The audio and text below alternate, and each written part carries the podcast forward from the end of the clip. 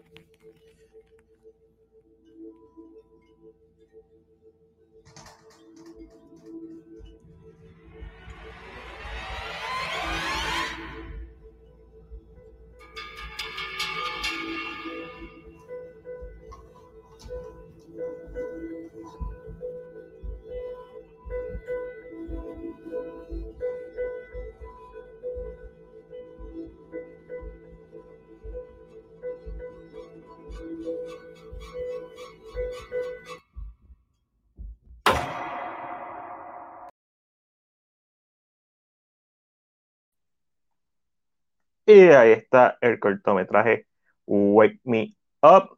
Tengo mis críticas sobre mi propio cortometraje. este, so. Pero Ángel, tú que lo viste y no nunca me has dicho qué te pareció. So, quiero saber. No te escucho. No. Estás en mute. Es que estoy tan acostumbrado a verme en mute ya natural que I forgot. Eh, me encanta como tú dices, tengo una crítica de mi primer cortometraje. Sí, claro que tengo muchas críticas. Me gustó, no sabía exactamente, o sea, algo estaba trabajando, no sabía exactamente la idea que querías, me dio medio miedo, yo sí bien cobarde, solo a ver la mano en el closet y yo estaba, ah, mira, so scary. Porque no sé, pienso que, eh, no sé, me entiendo que tiene que ver con parálisis de sueño, algo parecido. Eso es correcto. Estoy, Eso es correcto. ha pasado, sobre más miedo todavía pensar que me pueda pasar, que be so scared. Eh, pero me gusta, me gusta. Me, me, gusta, lógicamente, yo sé más o menos cómo tú visualizas a veces las cosas. So, eh, me contaste y dije, bueno, vamos a ver cuando termine, a ver. Porque me contaste más o menos la base y yo. Pero, eh, eh, este cortometraje yo lo hice para una competencia que se llamaba Your Worst Nightmare, so, tu peor pesadilla. Y había unas reglas en específico, por ejemplo, mm. tenía que empezar con un personaje levantándose, o sea, despertándose. Y segundo, tenías que terminar en Cut to Black. Eso, y solamente podría durar un minuto. Eso trae las reglas, so, si pasabas de eso, pues no, no caía.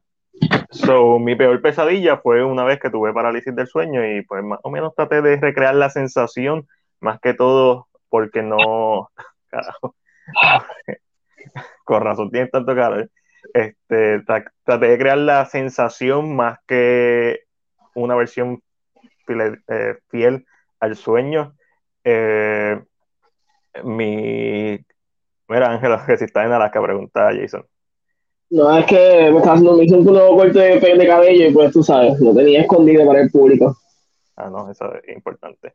So, pero lo, lo, lo, más que me gustó de hacerlo, además de que lo hicimos en una hora y media en cuanto a lo que fue el pietaje, la filmación, eh, porque yo tenía todo listo y Eric bien rápido grabando Eric de Database TV, para el que no sepa, fue el, que, el cinematógrafo.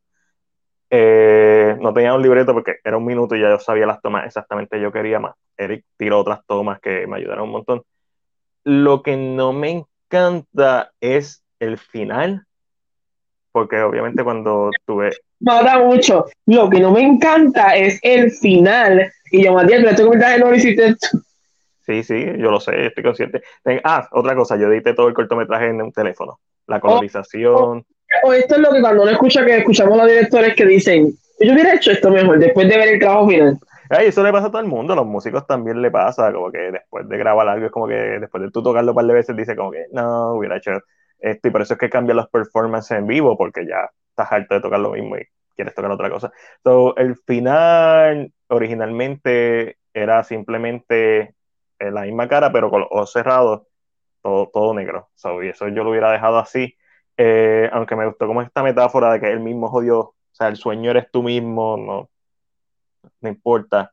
No, nada, pero estoy contento y estoy trabajando ya, estoy escribiendo el próximo corto. Eh, Ángel sabe, Ángel leyó el, el digo, todavía no, estoy, no, he terminado ni el primer bojador. Y un chin de miedo, un chin de miedo, un chin de. Chin, chin, chin, chin. Sí, sí, un chin, un chin, chin. Sí, sí, mira, aquí Alejandro, Alejandro Orengo de, de, Movie Guy y de su podcast o de su página eh, de Movie, Movie más Podcast. Se fue Alejandro, no sé por qué se me fue. Sí, de más podcast. Sí, de más podcast, corazón se me fue. Estoy pensando en otra cosa. Mala mía, Alejandro, soy el peor. Y Ángel Esteban Serrano de su podcast de 10 a 15 que mira, por ahí tiró la, la, reseña de Doom, que le dedicó un episodio solito, no fue una doble tanda, y sé que tiraste uno nuevo hoy, ah, Ángel, ponlo, ponlo por ahí, eh, estaba viendo, hoy vi, ay, Titán, este, que la recomendó Ángel, so, ahorita vamos a hablar de eso. So, mi cortometraje, estoy trabajando en el segundo, estoy como que medio pompeadito, y les voy a explicar por qué voy a, estoy trabajando en el segundo, pero vamos a empezar a hablar de lo que vimos y queremos que ustedes también compartan con nosotros qué vieron esta semana, si vieron algo que nos recomiendan o si no. Ángelo, ¿qué tuviste esta semana? Yo, como saben, estuve fuera, estuve trabajando, estuve trabajando por, por Italia, so, vi en poquitas cosas, una de las cosas fue como siempre fue ver lo que es mi, mi religión ya, Grey's Anatomy, eh, había dejado un episodio al vacío ya que estuve fuera. Eh, nada, normal, no, no hay mucho que decir, esto ya es como mi rutina. Ustedes saben que si necesitas regalarme algo alguna vez, eh, algo de Grey's Anatomy puede ser muy se lo agradezco. Lo próximo, estoy viendo Isoqueitas ¿no? como saben, mi sección de K-Drama con Ángelo se encarga de exactamente esto mismo, hablar de producciones coreanas, normalmente series coreanas. Y la, la última vez que tuve el K-Drama con Ángelo, la que salió fue Isoqueitas ¿no? que trata sobre este escritor muy famoso que verdad que tiene un trauma eh, desde su niñez y por alguna razón termina enamorándose de esta psiquiatra. ¿Y cómo entonces surge esta naturaleza de tú como psiquiatra curas a todo el mundo o sabes que hay gente que tal vez por ser familiar o decides no curar o, decides no, no, no tratar? Es una narrativa un poquito interesante. Eh, no la he terminado, pero estoy ahí, voy ahí, pasito a pasito. Y vi Nightbooks. Nightbooks la vi realmente en el avión eh, camino a España porque había visto el tren y dije, ok, se ve como interesante. Lo más interesante que tiene para mí en Nightbooks es que tal vez yo, me vi es que estaba medio dormido en el avión, siento que tiene como que este, este horror, este misterio que era muy noventoso de películas de niños. Que aunque era muy de niños, muy familiar, hay momentos que son scary enough for kids. Hay un animal, por ejemplo, hay un animal en este en esta, en esta película que es como un tipo de, de, de araña, pero la cara es como una cara, una cara, ay no me sale, calavera. I find Eso that es correcto, eso es correcto, caravela. I find that scary. So, me gustó, me gustó, está en Netflix, así que si quieren intentarla ver, yo la vi porque estaba en el avión, no tiene nada más que ver, así que. Mira, el episodio de, de 10 a 15, el último que tiró Ángel fue eh, Settles y No One Gets Alive, una doble tanda ahí bien chévere, hermano. Si, ustedes como yo trabajan y les gusta escuchar podcast, les gusta tener sonido de fondo y aprender de cine o, o compartir opiniones, escuchen de 10 a 15. Le mete sabroso a Ángel. Mira, Ángel, pues como la semana pasada no, no hicimos podcast, pues no pude compartir mi opinión sobre Doom. Eh, pues Doom es media película, literalmente media película, una, película entera. Es básicamente como si fuera el primer acto de una película, pero que dura dos horas y pico. So, se ve bien bonita. Eh, hay gente que está diciendo que la música está súper buena. A mí no me impresionó la música. Yo no se lo mamo a nadie por mamárselo a la gente. Hans Zimmer, y porque Hans Zimmer todo lo que hace es espectacular. No, um, actually, a mí me pareció bien underwhelming la música, bien, meh. Sí, adecuada, pero no impresionante. Este, yo creo que esta película se puede decir eso. Esta película adecuada, más no impresionante, más allá de su parte visual y técnica. Es como un mal necesario para la historia. Todo el mundo me dice que la segunda parte es donde empieza la acción, la segunda mitad del libro, donde empieza la acción, en donde vamos a ver más cosas, donde está el payoff. Para mí esto es una película sin payoff. Yo siempre considero que una película se debe, se debe valer por sí misma, no debe depender de una segunda parte o de una precuela o de un spin-off. Debe ser una película entera esta película no lo es. Y para adaptar Doom, yo creo que esta era exactamente la película que necesitaba hacer, para bien o para mal. Creo que a diferencia de Halloween Kills, que va a ser una basura, no importa si la tercera es excelente y la anterior es excelente, a diferencia de Doom, puede ser que con la segunda, al verla back to back como si fuera un maratón, puede ser que mejore la experiencia de ver Doom en retrospectiva. Ahora mismo, mmm, sé yo, se quedó a media, en mi opinión. Pero es por, es por el libro. Ah, y otra cosa, este es un libro del 65. Se nota que fue escrito en el 65. Bien influyente, influenció a todas las películas de Space Opera que tenemos ahora mismo, a Star Wars, a todos lo ha influenciado. Pero se nota que es del 65. El White Savior, estas temáticas sobre droga, están chéveres, pero están outdated. Esa es la realidad. Aunque es un clásico, no se le niega, pero como película se siente outdated porque ya hemos visto tanta y tanta y tanta película de estos temas en diferentes géneros y en los mismos space opera. So, aún así, sigue siendo un achievement, no le voy a quitar, debe ser nominada a, a un montón de cosas técnicas, como mejor, mejores efectos visuales, edición, sonido, cinematografía, hasta dirección. Para mí es el, el mejor guion adaptado. Para mí es la historia, la base de la historia es lo que falla por ser tan vieja. Eh, pero no tenías de otra si la quería adaptar fiel al, al, libro. También vi por primera vez Spirit Stallion of the Cimarrón, nunca la había visto, so, fue una experiencia chévere, la tengo, la tengo hace dos o tres años que la tengo y nunca la había visto. Y, mano, sí, está buena. So, una película del 2003, si no me equivoco, que mezcla animación tradicional con, con CGI. Eh, a veces funciona, a veces no funciona la, el CGI, este, especialmente cuando son background escenas que están corriendo, es como que, eh. Pero la animación tradicional está en la madre, se nota que estudiaron por años los movimientos de los caballos y de otros animales.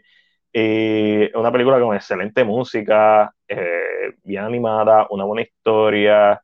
Ah, no, está bueno. es un filme que creo que voy a volver a ver varias veces. el corillo de Searchlight Studios, porque ya no es Fox Searchlight, nos invitó a ver Antlers el martes y vi Antlers, que es del mismo estudio de David S. Goyer, que tiene mi película de horror favorita del año, que es The Night House, pues vi Antlers. Antlers es esta película que se desarrolla en Oregon, donde una maestra de secundaria, que se llama Julia, eh, se percata que uno de sus estudiantes tiene señales de maltrato. Eh, esa vendría siendo la, la, premisa y ella reconoce estas señales porque ella fue maltratada cuando pequeña obviamente esto es un filme de monstruo y está la metáfora del monstruo y la drogadicción y los recursos. Tiene muchas capas de, de un filme que es inteligente, de mejor, el mejor tipo de horror el horror que tiene algo que decir. Esta película tiene muchas cosas que decir por sus primeras tres cuartas partes. Me encantó la película, me encantó la cinematografía. Siempre que no está pasando nada, la cámara está en movimiento leve, zoom in, zoom out, tracking, siempre la cámara se siente viva, se siente que hay una conversación visual entre el espectador y la película. Cuando los personajes hablan, normalmente la cámara se queda estática. También me encantó eso, porque entonces el foco de atención tuyo está en los diálogos de los personajes y me pareció una técnica bien interesante de, percatarme. Eh, ahora que estoy trabajando en hacer el próximo cortometraje de horror, es como que estoy tratando de ser más, más, más minucioso en como que específicamente en el género de horror, en qué, en qué cosas me gustan y por qué me gusta esta toma. Y en, esta, en este caso es por, la, por el movimiento. Eh, esta es una película eh, producida por Guillermo del Toro. Mucha gente está diciendo que se nota la influencia de Guillermo del Toro y yo creo que solamente para mí solamente se notó en, en el diseño del monstruo y si acaso esto es un monstruo bien parecido al de The Ritual que está, está en Netflix. Este, me gustó, como dije, me gustó tres cuartas partes de la película. La película me dejó de gustar cuando los personajes empezaron a hacer cosas estúpidas. Cuando se empezó a ir por el cliché de las películas de horror en donde X personaje entra a X lugar a pesar de que hay solo, sin armas, entra a un lugar a pesar de que hay mil, señales de que es peligroso y que está pasando algo. Eso lo odié y después la película, como que los libretistas se quedaron sin ideas de cómo desarrollar de manera inteligente los temas que tenían y se vuelve estúpida hasta cierto punto.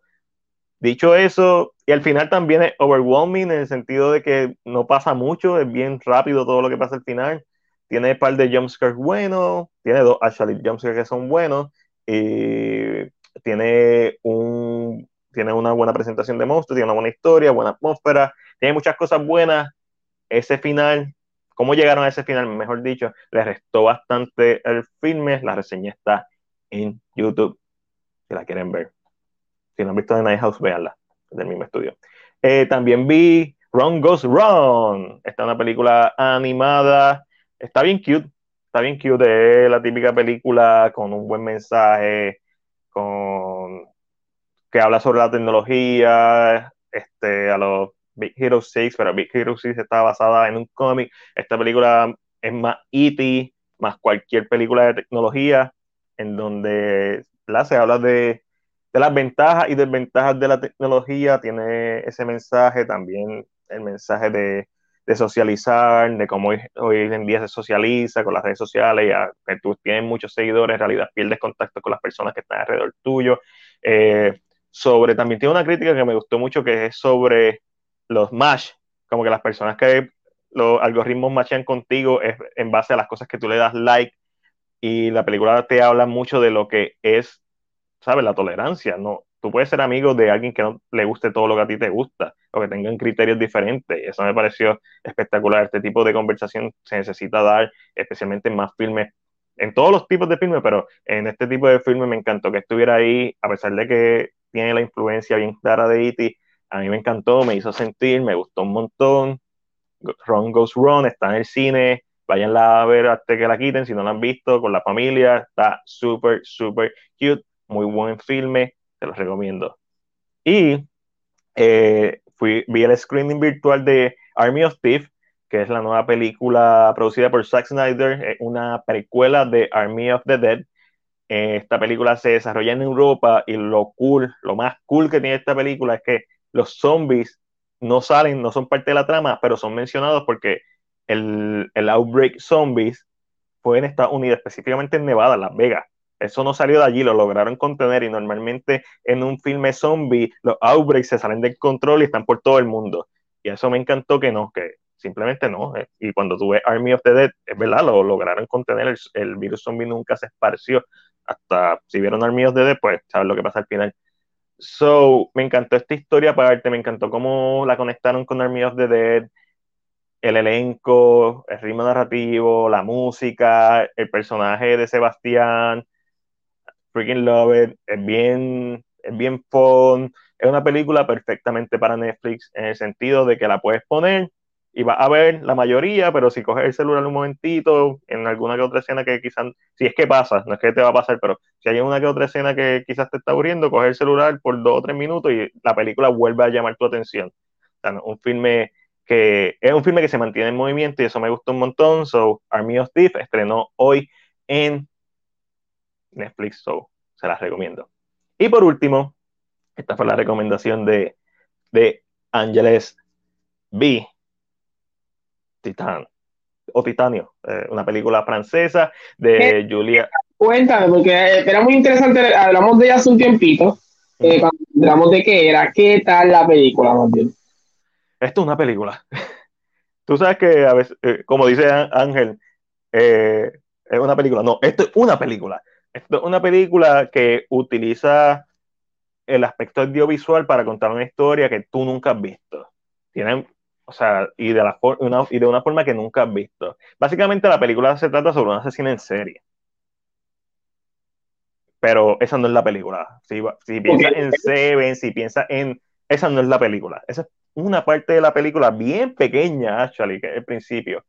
Y bien impactante eh, la violencia del filme, como empieza y después se trata de este mismo personaje que una fugitiva. Y tú podrías pensar en un filme como Gonger, y sí, algo de eso, pero esa tampoco es la película. Esto es una experiencia. Tú, Titan se, tiene que ver. Esto no, es, no hay forma en que yo te diga sin darte un spoiler. Y si te lo digo, no va a, ser, no va a hacerle justicia al y Te pregunto, en tu posición de mejores películas que has visto del año, ¿dónde la pones? debe estar entrando el top 10 ahora mismo. Ahora mismo debe estar entrando el top 10. No es un filme que yo amé como tal, que yo diga, diablo, esta película eh, la voy a volver a ver dos o tres veces. No, no, ese tipo de película. Una película que, rápido que yo, a mitad de que la estaba viendo, yo le escribí a Chris, Chris, tienes que ver esto, esto te va a encantar. Este, y le escribí en una, paré la película porque había una escena que fue bien fuerte, la paré y le mandé un screenshot a Ángel y le dije, caballo, tuve que pararle porque se puso intenso la cosa. Eh, es un filme único, es un filme especial. Es una película especial, aunque yo no la voy a amar, porque no es, no es una película para mí como Portrait of Lady of Fire, en sentido no de la trama, eso no tiene sino en cómo me impactó y cómo caló en mí, lo que me hizo sentir. Si es una película que es extraordinaria, porque nadie más ha hecho algo tan original como esto es una película original. ¿Y cuántas veces tú puedes decir que ves una película original? Es poca. Normalmente siempre hay un temple ya hecho. Mira, eh, Army of Thieves es una película de, de Hayes. Eh, Ron Goes Run es una película como E.T., como Big Hero 6, como otras cosas. Antlers es otra película con monstruos que sí, tiene layers y bla, bla, bla. Dune es otra ópera espacial. O sea, cuando igual tú, Mencionaste esta, esta otra película de los 90. Titán, eh, no hay película con la que te la pueda comparar. Raw, que es la película que hizo la, la directora antes de esta, pero Raw es otra cosa, totalmente diferente, otra película bien original. So, está en Prime Videos, está para alquilar y para comprar. Yo la compré, este tipo de proyectos me gusta comprarlo. Altamente recomendable. Si te gusta el buen cine. Si te gusta películas de, del montón, eso no tiene nada de malo, pero quizás te pase el mensaje de esta película por la cabeza. Esto es un filme súper competentemente hecho, con cosas que decir, con cosas que mostrar, y esto es una película bien, bien original y descabellada, y me encantó. Además, como saben, esta semana estuve eh, también en el Luzca Film Fest viendo cortometrajes puertorriqueños y quiero hablar brevemente de algunos de los destacados en base a las tandas. La tanda de comedia, eh, uno de los que tengo que destacar es Atascado, es un cortometraje que técnicamente posiblemente fue el peor, pero el tipo está tan genial que utilizó la parte técnica o los recursos limitados para elevar el contenido. Este cortometraje trata sobre unas marionetas que están tratando de hacer una película y están buscando ideas de cómo hacer la película. Y todo en la mesa y es con un aspect ratio como si fuera de cámara de estas viejas, casi de televisor, y se ve la imagen medio blurry, con estática, y vamos a hacer un western, y de momento utilizan green screen, que se ve que es green screen, pero funciona, es super funny, atascado, altamente recomendable si en algún momento lo, deciden tirar y me dio gusto verlo. El otro destacado, que Ángel y yo pues ya lo hemos visto, es el First Day, que Adrián ganó Mejor Director puertorriqueño en Luzca overall, o sea, no en categoría comedia, overall, bien merecido, eh, con el First Day Ángel. No es lo mismo cuando nosotros lo vimos en Cinema Bar, que fue con el crew, amistades, gente conocida, que verlo con gente, con público que tú no sabes cómo va a reaccionar. Es otra dinámica diferente. Un público que lo está viendo porque está apoyando las cosas de aquí, pero no sabe lo que va, lo que va a ver. Sí, y muchas muchas del público está, fueron a ver sus cortos, no este corto. Ok, so este, este estaba mezclado por ahí. Sí, sí, porque en la tanda de cortos, pues utilizan los cortometrajes de comedia y esa es la tanda. La gente se rió tanto con el first date. Era ridículo. O sea, todas las bromas dieron en el blanco. Ya nosotros lo hemos visto, ya nosotros sabemos lo que va a pasar. Pero cuando tú lo ves con otro público, en donde todas las bromas dan en el blanco, es como que otra cosa. Y pues bien merecido el premio a Adrián como mejor director, que estamos también hablando, ¿verdad? Eh, él y yo por el lado de otras cositas que tenemos pendientes. So, el first day, Adrián, tíralo ya online. Te voy a hacer la reseña formal al first day. Gracias al first day, por cierto, me perdí una película porque dura 25 minutos. So, la tanda de comedia fue la más larga, por culpa de Adrián. Así que. Culpa de Adrián. Wow, Adrián. Culpa de Adrián. Mira, en, en, la tanda de dramas, los más destacados fueron Catarsis, eh, que tiene una cinematografía bien hermosa. Narrativamente creo que pudo ser más corto, eh, un cortometraje que no tiene diálogo y se pierde un poco el mensaje porque se estira, pero la cinematografía carga totalmente el cortometraje y la actriz principal hizo un buen trabajo. También Saudalle, eh, un cortometraje este de Filmes Casa, me gustó mucho porque es un cortometraje que trata sobre la felicidad y este personaje está tratando de encontrar su felicidad y fue bien bonito, bien sencillo, bien bonito, bien hecho.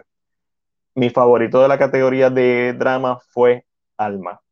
Este es un cortometraje sobre la violencia de género. Eh, lo único que no, es en blanco y negro y me encantó porque es en blanco y negro y hace sentido que sea en blanco y negro por el tema que toca y los lugares donde se desarrolla y se siente bien boricua, a pesar de ser en blanco y negro, se siente bien boricua. Mi única crítica fueron unos diálogos al principio que se sintieron tan cringe y no fue culpa de las actrices, que también es, una, la, es la principal. Entiendo por qué está ahí, creo que había una mejor forma de hacerlo, ese diálogo en particular, que básicamente el primer personaje que dice un diálogo fue, fue, fue, fue fuertecito para mí, como que, fuera de eso, fuera de eso, que una crítica, que una gotita de, en el agua, ¿sabes? Este cortometraje está espectacular. Bien RC, ¿sabes? Mucha edición, el trabajo de edición quedó tremendo. Eh, el mejor cortometraje, en mi opinión, de la categoría de drama. Y en la categoría de ciencia ficción, eh, la categoría de ciencia ficción, la tanda de ciencia ficción fue by far la mejor. Solamente hubo un cortometraje que no me encantó, eh, los demás me gustaron mucho. El armario me encantó. Un cortometraje estilo zombie, pero se desarrolla en un solo lugar donde está esta persona tratando de buscar señales de sobrevivientes, pero no encuentra y atrás tiene un armario y en ese armario hay algo moviéndose. Entonces está la metáfora de salir del closet y, todo esto. está bien chévere.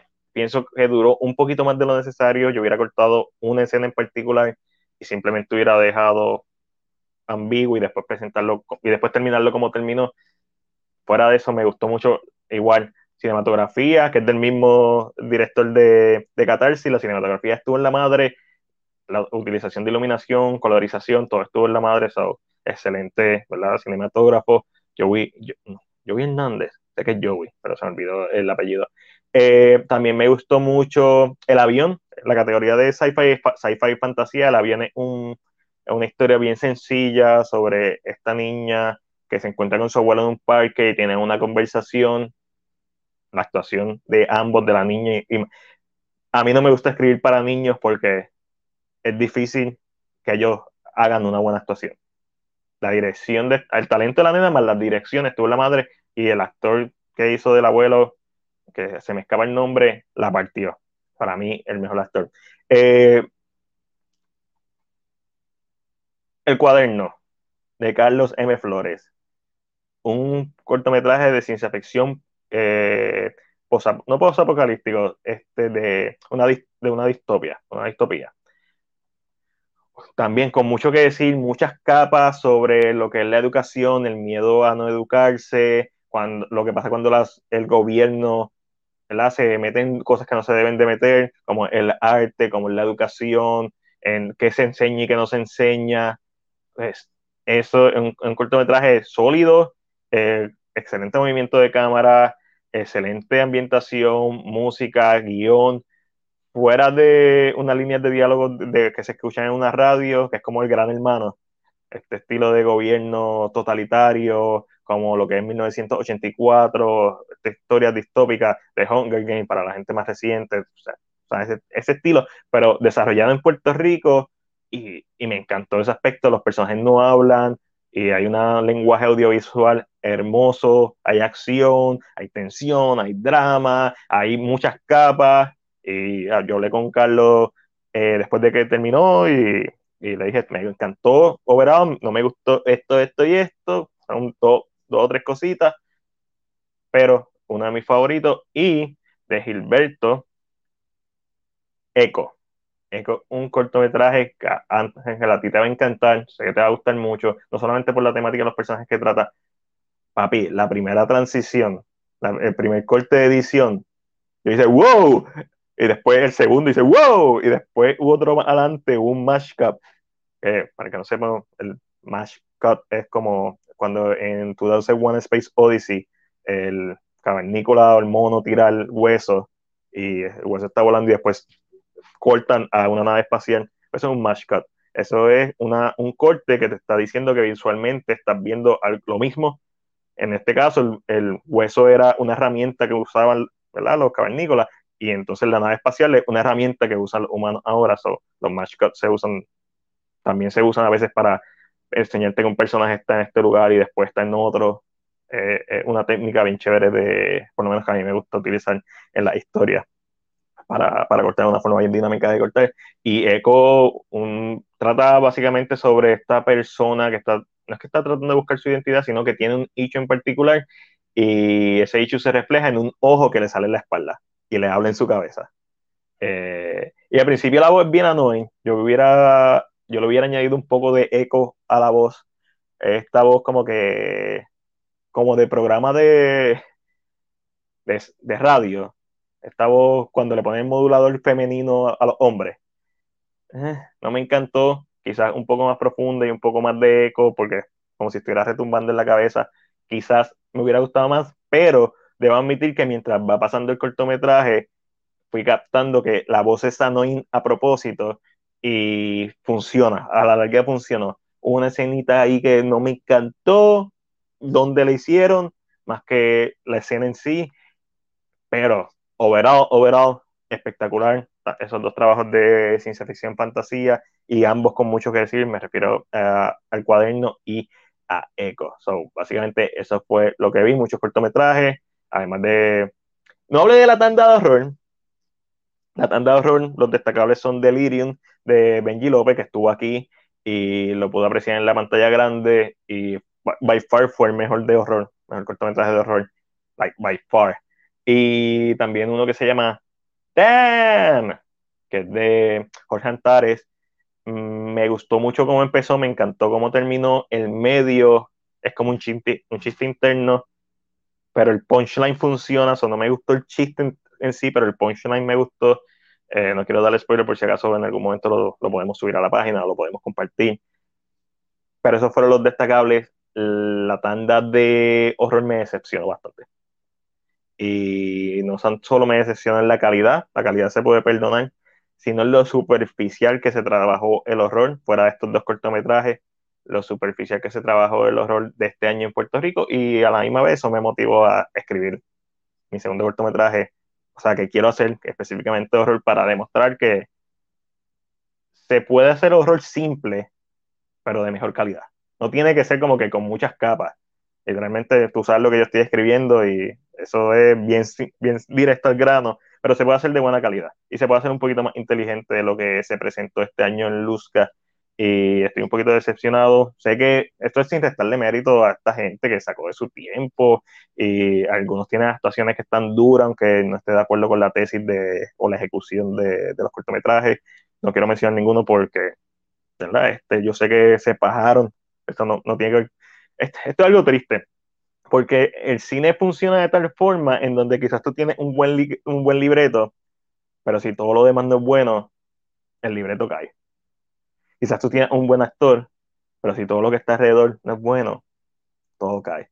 Quizás tienes un buen director que puede elevarte el libreto y con el tono correcto puede traerte algo, pero si no tiene alrededor las cosas que están buenas, o sea, tiene que ser todo bueno para que destaque. Y una de las cosas más tristes de este medio, que es el cine, es que no importa todo el esfuerzo que tú le metas, a eso no es suficiente. Esa es la realidad. Esa es la realidad, la triste realidad. Ah, no, tú, yo sé que hay gente que le metió, o sea, que sacó de su tiempo, que actuaron, trataron, dieron lo mejor de sí, pero a veces, papi, quizás el que te coloriza, no el mejor, está aprendiendo, no sabe, quizás el que te hizo el sonido no es mejor, o sea, uno de esos factores falla y no importa todo el esfuerzo que metiste. No sé, este, eso. So, nada. So, vamos a ver. Ojalá el mío sea una mierda también. Ojalá sea una mierda para. Porque, es verdad, esto puede pasar. Yo estoy escribiendo like, el, el mejor libreto que yo puedo escribir. Pero a lo mejor es una mierda. Y me va a tocar aceptar que es una mierda. Pero, pero nada, pero en vez de, de, simplemente criticar, estoy tratando de hacer la. O sea, ok, ¿qué yo puedo hacer para arreglar esto? Pues, vamos a tratar de, de participar. ¿Tienes sueño, Ángel? Sí, recuerden que, a mí, perdón, recuerden que aquí son las 9, ahora 9 y 44, en donde yo estaba, ahora son las 3 de la mañana. So, mi cuerpo todavía tiene como un jet lag. De, de, se cree que está por ahí y me da sueño súper temprano. Pero no te preocupes, tengo que acostumbrarme a dormir a la hora que aquí. Claro que sí mañana, mañana nos vamos de party, así que a celebrar tu cumple. Mañana dormido. Eh, tú ahí dormido, he chocado. Este, mira, vamos para las noticias, lo compra o lo vende. Ángel, si, quieres, si tienes algo que decir de lo que dije, estás bienvenido.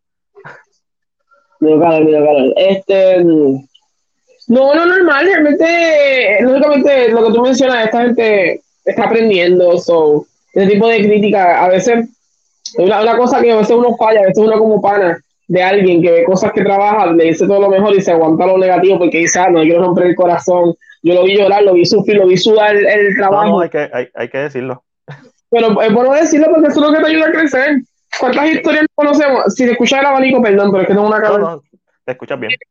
¿Cuánto, ¿Cuántas historias de éxito conocemos donde nos dicen, ah, cuando este jefe me dijo, es una mierda, eso no sirve? Fue que yo empecé a decir, cuando este director me dijo, ¿sabes que Esto no sirve, esto es una porquería, va por la... Esos son los momentos que impulsan realmente. Muchas veces las carreras, son estos momentos donde se te dice la verdad y realmente no hay nada mejor que aprender a base de, o sea, no hay nada mejor que tomar las críticas que se te dan y hacer algo positivo, o verlo de otra manera, o tú sentarte con otros ojos y mirar estos productos y decir, ok, aquí fue esto fue lo que falló, ok, ¿qué puedo hacer para mejorarlo? So, es, parte, es parte del proceso. también son jóvenes, la gran mayoría, imagino, por lo tanto están aprendiendo, así que. No, no, no, no todos. pero a lo, mejor no, a lo mejor no son jóvenes, pero a lo mejor son principiantes en haciéndolo. En haciéndolo, yes. quiero hacerlo y se tiraron, bien. Yo, yo he escrito varios Vanessa. Yo he escrito varios cortos, algunos historias que se han hecho cortometrajes, algunos no se han hecho nada, algunos me han pagado y ya, así, y, nunca, y nunca salieron en nada, no es mi problema, me pagan por hacerlo. Este, pero, bueno, yo veo mi cortometraje y me siento orgulloso por la forma en que lo hice, cómo lo hice, con los recursos que lo hice, bla, bla, pero tiene fallas, yo veo las fallas, yo sé cuáles son las fallas. Este, y está la versión grande, está la versión que tendría que gastar par de pesos en hacerle. Ahí está la versión que hice, que es la que podía hacer al momento. Eh, igual, uno también tiene que ser realista con lo que pueda hacer. Y lo que me encantó hacerle un minuto fue que tuve la experiencia de poder hacerlo un minuto. Ahora sí me siento un poquito más competente si voy a hacer uno de dos minutos. o, de tres, o, un poquito más largo, ¿sabes? Porque ya tuve la experiencia. Ah, que tengo que invertir en una computadora para no editarlo en el celular. Eso es cierto. Este, que hay otras cosas que necesito, un montón. Pero, pero nada, eh, como quiera, a pesar de que hay unas tandas que, unos cortos que no me gustaron y otros que me encantaron, estoy bien orgulloso de haber visto la mayoría de los cortometrajes. Simple, la, la única tanda que no vi fue la animación, que me duele no haberla visto. Me dijeron que hay par de cortometrajes animados hechos aquí en Puerto Rico que estuvieron en la madre. So, con eso vamos a pasar a lo compras o lo vendes. Y obviamente, pues, estamos locos ya de que se, acaba, de acabar Luzca, estoy explotado todavía de la semana pasada, digo, de esta semana también. Y ya estoy loco de que llegue octubre el año que viene para seguir apoyando. Mira, Ángel, ¿lo compra o lo vende? ¿De un parte 2? Uh, lo he visto de un parte 1, so, si dices que esto va a mejorar la película, lo compro. Sí, eh, yo lo compro porque, a pesar de que mucha gente está diciendo como que, ah, es obvio que iba a ser, que iba a ser una parte 2 Estamos hablando de Warner Bros. Caballos. Estamos hablando de Warner Bros. No era obvio. Hasta que Legendary, Denis Villeneuve, Hans Zimmer, etcétera, todo el corillo dijera, vamos a hacer la secuela, ahí es que es obvio.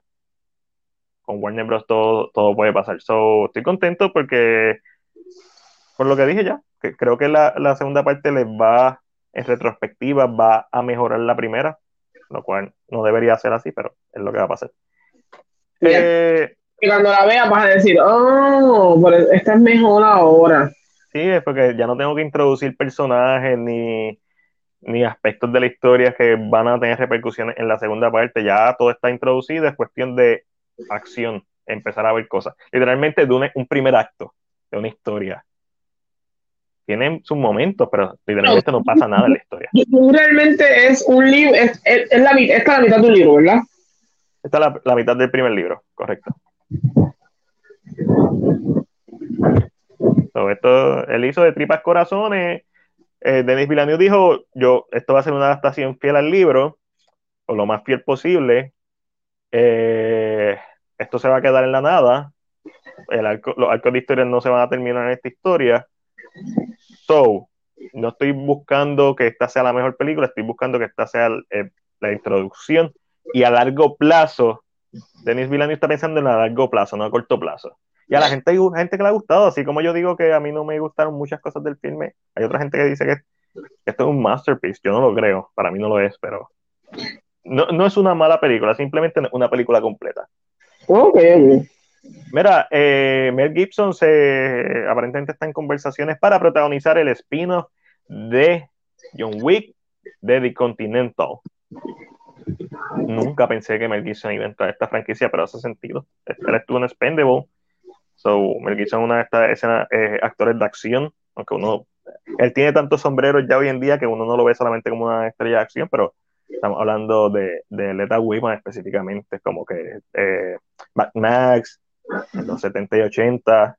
Pero como se parece un poquito a, Ian McShane. Sí. Bueno, pero yo, yo creo que Ian Machine, que eso era lo que estábamos hablando ayer en One Shot con, con Alessandra, este, según Alessandra, sigan a Alessandra en sus redes sociales, era que eso, que el de seguro él va a ser el dueño del el Continental de Nueva York y Machine va a ser un personaje joven. Yo pensaba que Machine iba a ser el protagonista. Pero vamos a ver. Mm, y lo compro en el sentido de que me gustaría verlo porque es Mel Gibson y Mel Gibson a mí me gusta cómo actúa un montón. Eh, tengo que saber un poquito más de la serie, de, detalles, si es que cambió, que no cambió. Lo que sí voy a comprar antes de enseñarlo es esta, hermosura. Anita de Armas va a protagonizar, o mejor dicho, está en conversaciones para protagonizar el spin-off de John Wick, Bailarina. Para el que vio John Wick Chapter 3, Vemos una escena donde hay unas bailarinas rusas, una escuela de asesinas estilo Black Widow, eh, o estilo Red Sparrow, o, o Nikita, o whatever. O sea, hay, mil películas que es de asesinas, de asesinas mujeres, no mil, son poquitas, actually, pero no es la única. Y Ana de Arma está en conversaciones. Mira, dame Ana de Arma, por favor. Ana de Arma la partió tanto en su única escena en No Time to Die. Obviamente ella y la doble de acción de Ana de Arma, porque se sabe que ya no hizo toda esa acción. So, mano, dame más Ana de Arma. Yo necesito más Ana de Arma en mi vida. Eso nunca está de más, solo lo compro. Lo compra, La vendo. Te envidia le rompí el corazón a Ben Affleck.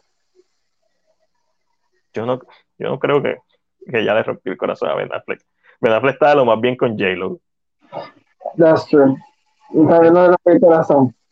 Ah, ¿Ya no crees que le rompí el corazón? No. Ben Affleck es un tipo zorro viejo. Zorro viejo tú no le rompes el corazón. Ya está roto. True. Después de Jennifer Garner. Ya, ben Affleck. Ya, ya no hay pegamento que. Ah, ya, eso, está roto. Este. cuando, cuando ellos se separaron, fue como que ya yo dejé de, creer en la humanidad. Ya nada es para siempre. Todo se acabó. En ese momento. Sí, en ese momento, una relación tan linda. Yo ahí aferrado a la idea de que hicieran Daredevil parte 2. Este, ¿Quién sabe? ¿Quién sabe si, se mueve a, a, Marvel y hace un cambio? Entonces, cuando estaba con Ana de Arma, pues yo estaba ahí, like, y ya, tenemos a Humano, tenemos a Talia al Gulo, whatever. Ya está, a ver, me puede hacer eso. No, ya, ya no. Nuevo póster para Jeepers Creepers Reborn. Este. Lo vendo. No sé, no me gusta. No me gusta el póster. Reborn se siente como si se llamara Reboot. No sé, yo vi el póster y pensé en Rosemary's Baby. No sé. Sí, sí, tiene, tiene, me imagino que esa es la referencia del póster. Eh, yo no he visto la tercera, porque todo el mundo me ha dicho que no la vea. Van a hacer un bebé nuevo. Van a explicar la historia de Jeepers Creepers. O sea, el que haya leído y no solamente ha visto la película, sabes que en algún momento fue humano. Pero igual que Drácula, en algún momento fue humano. La parte interesante es saber en qué tiempo, por qué, cómo, dónde estuvo la transición si explican eso, pues a lo mejor tiene posibilidades. Si es un pseudo reboot, tiene posibilidades. El póster está bien feo. El póster no me gusta. Parece caca. El, el color es, cacoso. Es cacoso. Es cacoso, lo ves como, como orina y caca. Es, no, es como caca cuando eh, te viste una borrachera bien fuerte. La correcto. Medio wow. Ya. Sorry a la gente que nos está escuchando. Bueno, el, mental picture. Pero ustedes saben lo que, a lo que nos referimos. Eh, para eh, la gente que nos escucha en Spotify, en Anchor, etcétera, el póster es una cuna con varios cuervos, uno encima, uno a un lado, y atrás se ve entre una neblina la figura de Jeepers Creeper. Eh. No, no me gusta. Era esta una imagen que no, este actor que se terminó de grabar la película de Evil Dead Rises. Segunda parte, primera parte. No, whatever. How many parts? kind of reboot again. No, creo que es una segunda eh, una continuación de las originales. Te puedo buscar rapidito aquí. Este. Ok, una, una, una no sé. Evil Dead Rise. Rise. Evil Dead Rise, te digo ahora. Es una película que va a estrenar pronto de sobrenatural, pa, pa, pa, pa, pa, pa, Es la quinta entrega de The Evil Dead. Eh, uh, este, estoy, estoy leyendo. Llénalo yo. No, hay una. No, no. No hay nada que decir, no hay nada que decir. Di, algo, lo que sea. Ah, gente que se va a vestir para Halloween mañana o esta noche, lo que nadie busca eso. ¿Cuáles son sus disfraces de Halloween? Se va a vestir de Squid Game, como yo, como pueden ver, tengo mi máscara gracias a Daniel Quiroz, pareja de Nikita. Oye, ustedes saben, si quieren una máscara, tírenle a Nikita. El trabaja con 3D printing, así que lo que ustedes deseen. Mira esta hermosura de máscara. No como la que estaba vendiendo Paris City, que se llama barata que Sí, sí, está, está, está, está apretado. No, no, no, no dice. No. Dime que esto no parece un prop de película. Oh. Está en la madre.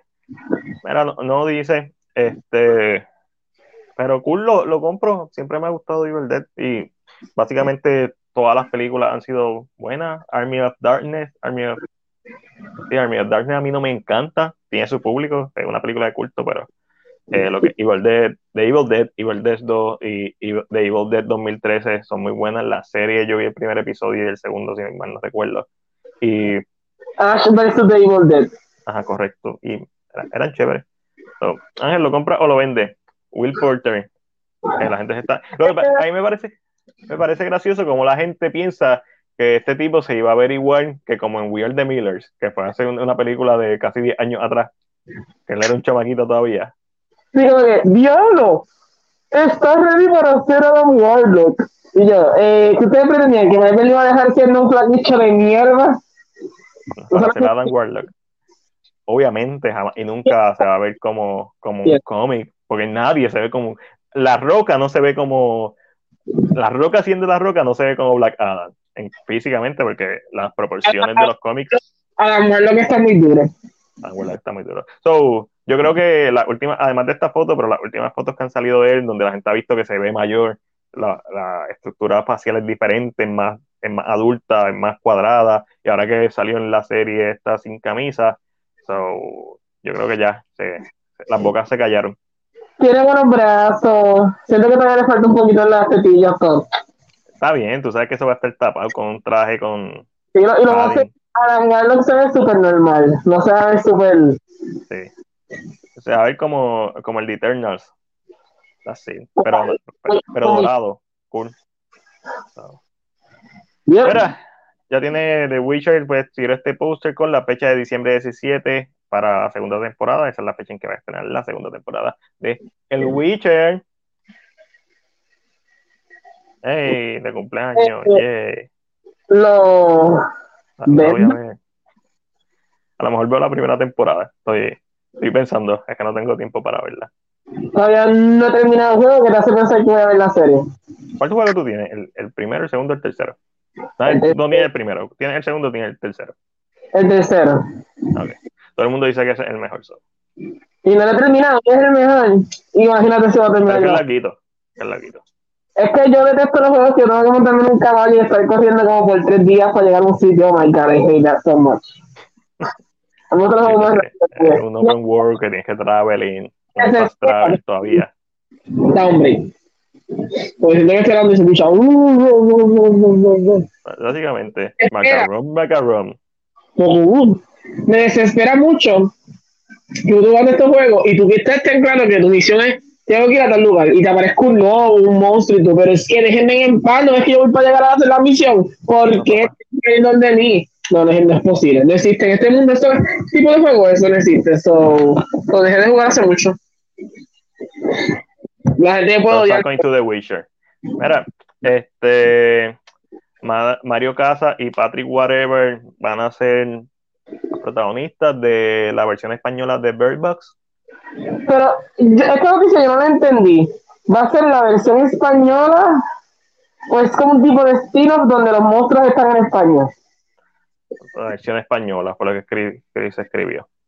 Ok, ok, So, esa, esa es la información que vas a tener, Ángel. Eh, eh, estoy leyendo aquí. Es un spin-off, es un spin-off. Según. Variety, es un es- según Deadline, perdóname, un spin-off. ¿Se entiende? Este es el tipo de película que tú puedes hacer siete spin-offs con actores de diferentes países y no tienes problema. Y no tienes problema. La haces en Corea, no tienes problema. Eso está cool. Esto es una buena forma de tú desarrollar la historia, igual con Squid Game. Toda esta historia eh, que quizás son tan y tan buenas, no, no de Bird Box en particular, pero a Quiet Place yo hubiera preferido que hubiera sido otra historia. Este, me hubiera encantado que fuera la historia del personaje de Cillian Murphy solamente sin, sin el personaje de Emily Blunt, aunque me encantó volver a verla estos personajes, pero creo que se sintió Messi. Pero el punto es que hoy en día, especialmente con la, pues pensando en lo que es, ¿verdad? Tú sabes, el, ay, la, ¿cómo se llama la esta? Que tiene que estar todo el mundo, whatever. Pues cool. Cool, spin hagan spin-off de todo lo que quieran. No lo he visto, el trailer, he visto las imágenes. Omi me dijo que, que, la película, que el trailer se veía espectacular. Mucha gente ha dicho que se ve espectacular. Chris Evans haciendo del verdadero Buzz Lightyear, quien inspiró el juguete de Buzz Lightyear en una película de Pixar. Obviamente la animación, nada más viendo los estilos, se ve en la madre. So, no, no, ni lo voy a ver, no, no tengo como que ese interés de ver trailers, a menos que sea algo ahí casualmente que, que no me importe mucho. Este no importa, mientras menos vea mejor, lo voy a comprar. Los estilos en la madre, todo el mundo ha dicho que el trailer es bueno. So. ¿Tuviste el trailer, Ángel? Correcto. ¿Qué te pareció? ¿Cuántos cuánto chocolatitos le da de 1 al 10? A mí el trailer se ve, visualmente se ve espectacular. Le doy como unos 8 chocolates. ¿Por qué no le das 9 o 10? Porque no parecen los personajes de la serie de Disney. Sorry. y yo, y yo odioso, yo sí, no parece, no quiero saber nada más. Te voy a ignorar. Sí, Este, no, me, no, no me gusta. ok.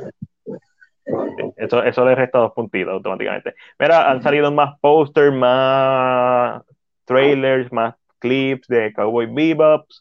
El, el live action, obviamente, me refiero. el- y la gente creo que es de las mejores campañas que ha hecho Netflix, en el sentido de que, obviamente, cuando tú piensas en Cowboy Bebop, pues ve- piensas en el anime. Y, al, y lo que han hecho es poco a poco introducir este, esta versión para que la gente se acostumbre a por qué este personaje se va así, por, eh, habla así. So, creo que, creo que la voy a ver, de las series que voy a ver. Voy a ver primero el anime y después la veo. Esta.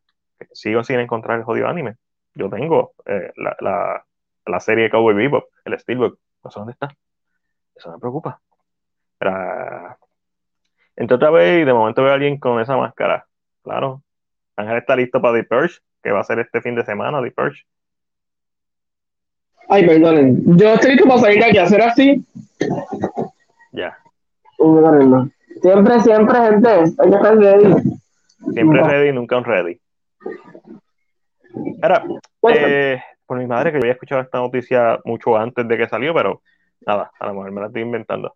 Eh, Hayden Christensen va a regresar como Anakin Skywalker slash Darth Vader para la serie de Ahsoka Tano. no, yo creo que la noticia que escuchamos es que iba a regresar para Kenobi. No, no, no, no. Yo estoy consciente, esa, esa sí, pero que Para a lo mejor fue un rumor, una, una vez lo confirmaron para Kenobi, a lo mejor fue un rumor que escuché, tú sabes que yo me paso escuchando cosas mientras estoy trabajando y no, a veces no le presto toda la atención, pero de momento cuando lo anuncian yo, pero esto no ya se había anunciado ya hace tiempo, ¿no? Pero ya oficialmente va, va a salir como, como Darth Vader, vamos a ser honestos, en la serie de Ahsoka Tano, cool, lo compro. Este, lo compro. póster y no sé si viste el videoclip, eh, no me gustó es, esa, esa versión de la canción para nada, no me gustaron las voces, no me gustó el arreglo, pero eh, esto si tú, si tú me dices que esto es, ¿cómo se llama? Elite, yo sé que Rebelde lo hizo primero, no, pero me refiero a que Este es Gossip Girl. Una continuación mismo universo. Eh, No seguro, el twist va a ser que cuando empecemos, uno de esos muchachos es hijo de Mia Colucci. eh, Este, ¿sabes? No me sorprende que esa sea la narrativa. Eh, que ni me parezca de momento. Sí, sí, que haya cameos de los, de los personajes, y eso es lo que deben hacer para mantenerla, mantener, para atraer al público que vio Rebelde, no- y no te creas, ¿Sabes qué siento? Esto, la, la, publica- la publicación, la promoción está haciendo está como mal hecha, porque la mayoría de las personas piensan que este es un reboot de la serie original. Este, por ejemplo, no- nosotros vimos Rebelde cuando estaba en televisión. la pasaron por televisión. Pero mi hermana menor, eh, que es menor que yo casi por 10 años, no, por más de 10 años, ella vio Rebelde online. So, hay mucha gente que ha visto Rebelde en repeticiones online. So, Rebelde sigue siendo algo que la gente reconoce. Si empiezan a traer cambios, empiezan a hacer cambios, puede funcionar. Yo he pensado que la promoción está hecha con toda la intención. De que un reboot hasta que de momento alguien de momento suba y ya apareció y todo el mundo, todo el mundo ahí va. Como, como, Flash, como la serie de Flash cuando salió de Miller. Es una mierda, solamente la gente que ve las, las series de CW puede mamarse eso, porque están acostumbrados a.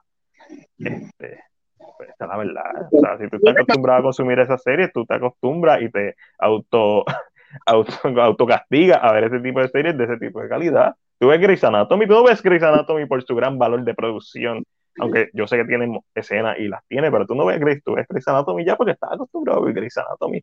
Es por la misma razón que yo veo las películas de Chucky, no es porque yo pienso que va a ser un masterpiece, porque es Chucky. uno se acostumbra a ver mierda y pues eso es lo que tiene. Y no estoy diciendo mierda en que todo lo que hay es malo en, ese contenido, sino, en que a veces la calidad no es la mejor. Pero yo siento que Rebelde es algo que, o sea, esa nueva versión, yo siento que la voy a ver, y así, nada más esto para ver mejor. La voy a ver con toda la intención de ver qué van a hacer. O sea, ¿quién es Colucci aquí? Eh, Mía tuvo hijos, es igual que su mamá, o sea, todo, todo con esa misma narrativa, porque ya se rumora que ya hay uno que es el hijo de ella, pero pero no. Puede tener pelo negro. Tener pelo negro, porque este tiene pelo negro. Vamos a ver, vamos a ver qué pasa. Mira, eh, FX cancela después de una temporada la serie de White de Last Man. Eh, ahora, ¿verdad? El, el está buscando si hay alguien que quiera continuar la serie. Entiéndase Netflix, eh, que recoge todos los escombros. Este, so ya, pero yo esa serie salió sin pena ni gloria. Este, yo sé que se tuvo mucho tiempo tratando de hacer, pero una vez salió, nadie, no escuché nunca a nadie hablar de ella. Entiendo por qué la cancelaron. Y, y había escuchado que tal vez era, muy, era buena. no era tal vez lo mejor, pero sin público, pues. Exacto, no, no importa tu calidad, si no tienes público, pues está apretado. Imagina un canal como FX que es más difícil también de, de manejar, por decirlo de esta manera. Porque es un parte lo más que pueda. Claro. La gente todavía ve, ve televisión. Yo estoy tan desconectado. Lo que pasa es que te recuerdas que FX también trabaja con ahora con Hulu directamente. Ah, bueno. Eso quizás es un plus para. La gente de televisión, pero tú crees que existe todavía ABC, Fox, eh, Fox y toda esta gente. Bueno, eh, ABC no es un canal público, o es PBS. PBS yo sé que es público. ABC, eh, es, de, Disney. Es de Disney, ah, pues no es público. Este, es corporativo. Eh, eh no sé. Eh, para, ¿Sabes qué? ¿Por qué existen para mí? Cuando tú ves la, la pirámide, no, la, el Buxton Matrix Consultant, whatever, que es la algo de mercadeo en donde tú decides qué tipo de producto tú tienes, si es un producto estrella, si es un producto vaca, si es un producto perro, si es un producto que está en, progreso. Eh, esto es un perro. La televisión hoy en día es como un perro, es como que tú mantienes esto por nostalgia, no necesariamente porque te da la mayoría de ingresos, me imagino que sí. Todos los, los auspiciadores que tienen, porque la televisión trabaja con auspiciadores, eh, en donde todavía son medios que no se han movido 100% a lo que es la, el Internet digital por nostalgia más que todo, este, porque vamos a ser honestos, hoy en día la mayoría de los televisores están conectados al internet. Uno tiene conectado a Netflix, o tiene conectado a su, a su YouTube o lo que sea. Hay la mayoría de las personas de nuestra edad específicamente eh, no, no utilizan el televisor como antes, como hace 10 años atrás. Pero es interesante, eso así. Mira, pasamos a la esquina Marvel con DC. Brendan Fraser. Ya, los demás. Ya terminamos Netflix y los demás. Caballo. Estamos en Netflix y los demás desde The Witcher. Ah, que como sigo viendo lo compras o lo vendo. Sí, pues, es que se supone que lo compremos o lo vendamos siempre, pero nosotros no se nos olvida. Brendan Fraser eh, va a ser el villano de la película de, de Batwoman y, ¿verdad? Lo que se está diciendo es que va a interpretar a Firefly. Firefly. Ah, Brendan Fraser se merece todo, honestamente, se merece todo el éxito, todo, se le merece muchas cosas buenas, so, que sea para bien, este, estoy seguro que la va a partir. Eh, la película, vamos a ver si la película se da. Eso, eso es lo que hay que ver. Brendan, sí, no, Brendan se merece todo. Yo siento que en Henry es alguien así. Ahí como Joaquín Phoenix en Gladiator.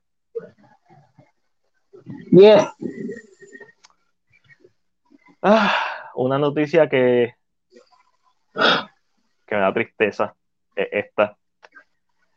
Bill Murray se une al, al elenco de Ant-Man and the Wasp, Quantum Mania o whatever, como se llame. Confirmado, va a ser una comedia. Como Lindsay Yu, esto es una comedia. So, Bill Murray, Bill Murray, Bill Murray es siempre hilarious. Eso, eso no va a fallar. Eh, Ant-Man no me gusta. Las películas de Ant-Man no me gustan. Tras volverlas a ver, no, no son buenas. No son buenas comedias, incluso. Tienen buenos momentos, tienen cositas buenas, como todo lo del sencillo. Una, una sola vez basta. Sí, entonces lo que la gente dice, no, Luis narrando, eso es gracioso la primera vez que lo ve en Ant-Man y es gracioso la primera vez que lo ve en Amanda de Was. Deja de ser gracioso cuando la ves más de una vez. Eh, eh, se vuelve annoying, se siente, o sea, se siente alguien tratando de hacer algo que haría Edgar Wright, porque literalmente probablemente eso lo escribía Edgar Wright, pero no es Edgar Wright quien lo está escribiendo, eh, o sea, quien lo está ejecutando, quien lo está dirigiendo, quien lo está editando, no, no tiene ese punchline, que por cierto, Edgar Wright hoy estrenó su nueva película, digo, hoy en Estados Unidos, eh, el jueves aquí en Puerto Rico, Last Night in Soho, estoy loco por verla. he, escuchado, cositas interesantes de la película. Yo no he escuchado mucho, escuché el reactions, cuando lo presentaron en el screening o whatever, pero no he escuchado ya que salió, he escuchado, no he estado pendiente mucho a eso. Lo que sí he estado pendiente, que la vamos a ver el martes, es esto. Eternals. Eternals. Eternals. Cuando empezaron a salir las críticas, tú sabes, estas primeras críticas que uno nunca debe, debe hacerle caso, porque siempre son las críticas genéricas en donde la nueva película del NCU trae una oferta nueva a la mesa, refrescante, algo nunca visto, siempre es lo mismo. Todas las películas del NCU dicen lo mismo. Este, y a veces uno es culpable de, repetir con el papagayo. No repetir de, de caer en el hype. Eh, yo trato de no hacerlo. Eh, con Chanchi, para mí sí, Chanchi puso algo nuevo dentro del mismo estilo del NCU. Después, artes marciales, más artes marciales, más que se vieran genuinas, que no se viera estilo Born Identity que están editando, cortando, cortando y cortando para que se, para que parezca que se está peleando. No. Eh, en Chanchi lograron capturar la esencia de lo que es eh, las películas de artes marciales chinas específicamente. Eso, eso me gustó. Eternals, eh, como le estaba diciendo Ángel ayer, yo voy, mano, las críticas son las críticas. Si a ti te gusta una película, te gustó. Eh, yo, puedo, yo puedo tener un bias en cuanto a lo que la gente va a decir del filme, como que la narrativa que siempre se mueve, la misma. Llevamos años con la misma narrativa en el MCU. Me parece curioso que sea la primera película que no ha recibido una vez empieza a salir más crítica, que no ha recibido como que esta, este tsunami de críticas positivas, pueden ser mil cosas, no la hemos visto, pueden ser porque es diferente, puede ser porque la gente no está acostumbrada al estilo de Chloe, whatever, eh, puede ser que sea aburrida, porque para mí, no, la perdóname, pero bellísima y profunda y todo, para mí aburrida. Ah, por más que Frances McDormand está actuando, eso, A mí me pareció una temática aburrida, hecha de una manera bien bonita, con tomas bien largas mirando a, los paisajes, y eso aburre, eh, por más lindas que sean. Bueno, a veces no pasa nada. A veces simplemente tú estás en el journey pues para eso tú tienes que estar en el mood de verla. Eh, pero una película, en mi opinión, te tiene que poner en el mood. Una buena película te pone en el mood, de verla, siempre. No, no te aburre, a mí me aburrió mucho. Nunca la terminé de ver. So, eh, a lo mejor el estilo de ella que a la gente no le gustó. Pueden ser mil cosas. Pueden ser mil cosas. Pero yo voy a ver Eternals el martes simplemente pensando que esta película ofrece, como todas las películas que hay. ¿Qué, qué, me quieres decir? ¿Cómo, ¿Cómo, tú estableces desde que empieza el tono? Chanchi eh, lo estableció espectacularmente en su, en su opening. ¿Cómo tú me, cómo tú me atrapas? Este, olvídate del bias, siempre lo digo, una vez tú te sientas en la butaca eh, a ver la película, la película es tu, tu relación con la película y el filme te tiene que, que, que capturar, que convencer, que enamorar si no lo hace, pues eso va a ser otros 20 pesos. Pero sí. Ángel, que tiene, ¿cómo tú vas a ir a ver Eternals?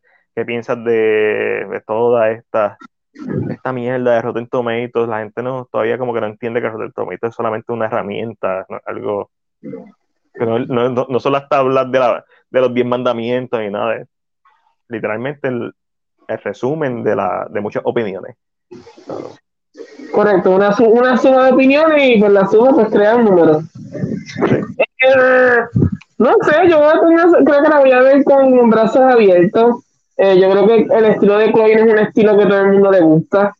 So, eh, es muy posible que a los fanáticos del MCU no les guste por ser de Chloe. A los fanáticos de Chloe no les guste por ser del MCU. Uh, sobre un lose-lose situation.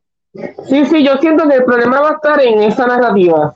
En la narrativa, y yo súper serio así con la cara de Strongman, en la narrativa, en la narrativa de que a los fanáticos del MCU no les va a gustar porque tiene demasiado RC de Chloe o se siente muy libre. Eh, o sea, libre en el aspecto que tal vez se siente muy... Menos acción, ish. No, no menos acción, se siente muy desconectada maybe de, del MCU en general por no parecerse tanto. Y a los fanáticos de Chloe no les va a gustar porque van a decir, tiene los visuales de ella, pero tiene la fórmula de Marvel pegada. So, un luz luz, eh, e, eso apunta a lo que va a hacer. Todo apunta a que esa es la narrativa que se va a estar tomando. Eh, las críticas, lógicamente, están mix. Hay gente que sí le gusta, hay gente que no. Correcto. Eh, si eres fanático de Chloe y del MCU en general, te va a gustar la película. Eh, vamos a decirlo tal vez de esta manera. Eh, no siempre, no, no, no es 100, va a tener sus cositas, pero siento que esa va a ser como la gran falla que va a tener la película. Pero no voy pensando en que va a fallar, voy pensando en que quiero ver qué va a hacer, quiero ver qué va a hacer nuevo.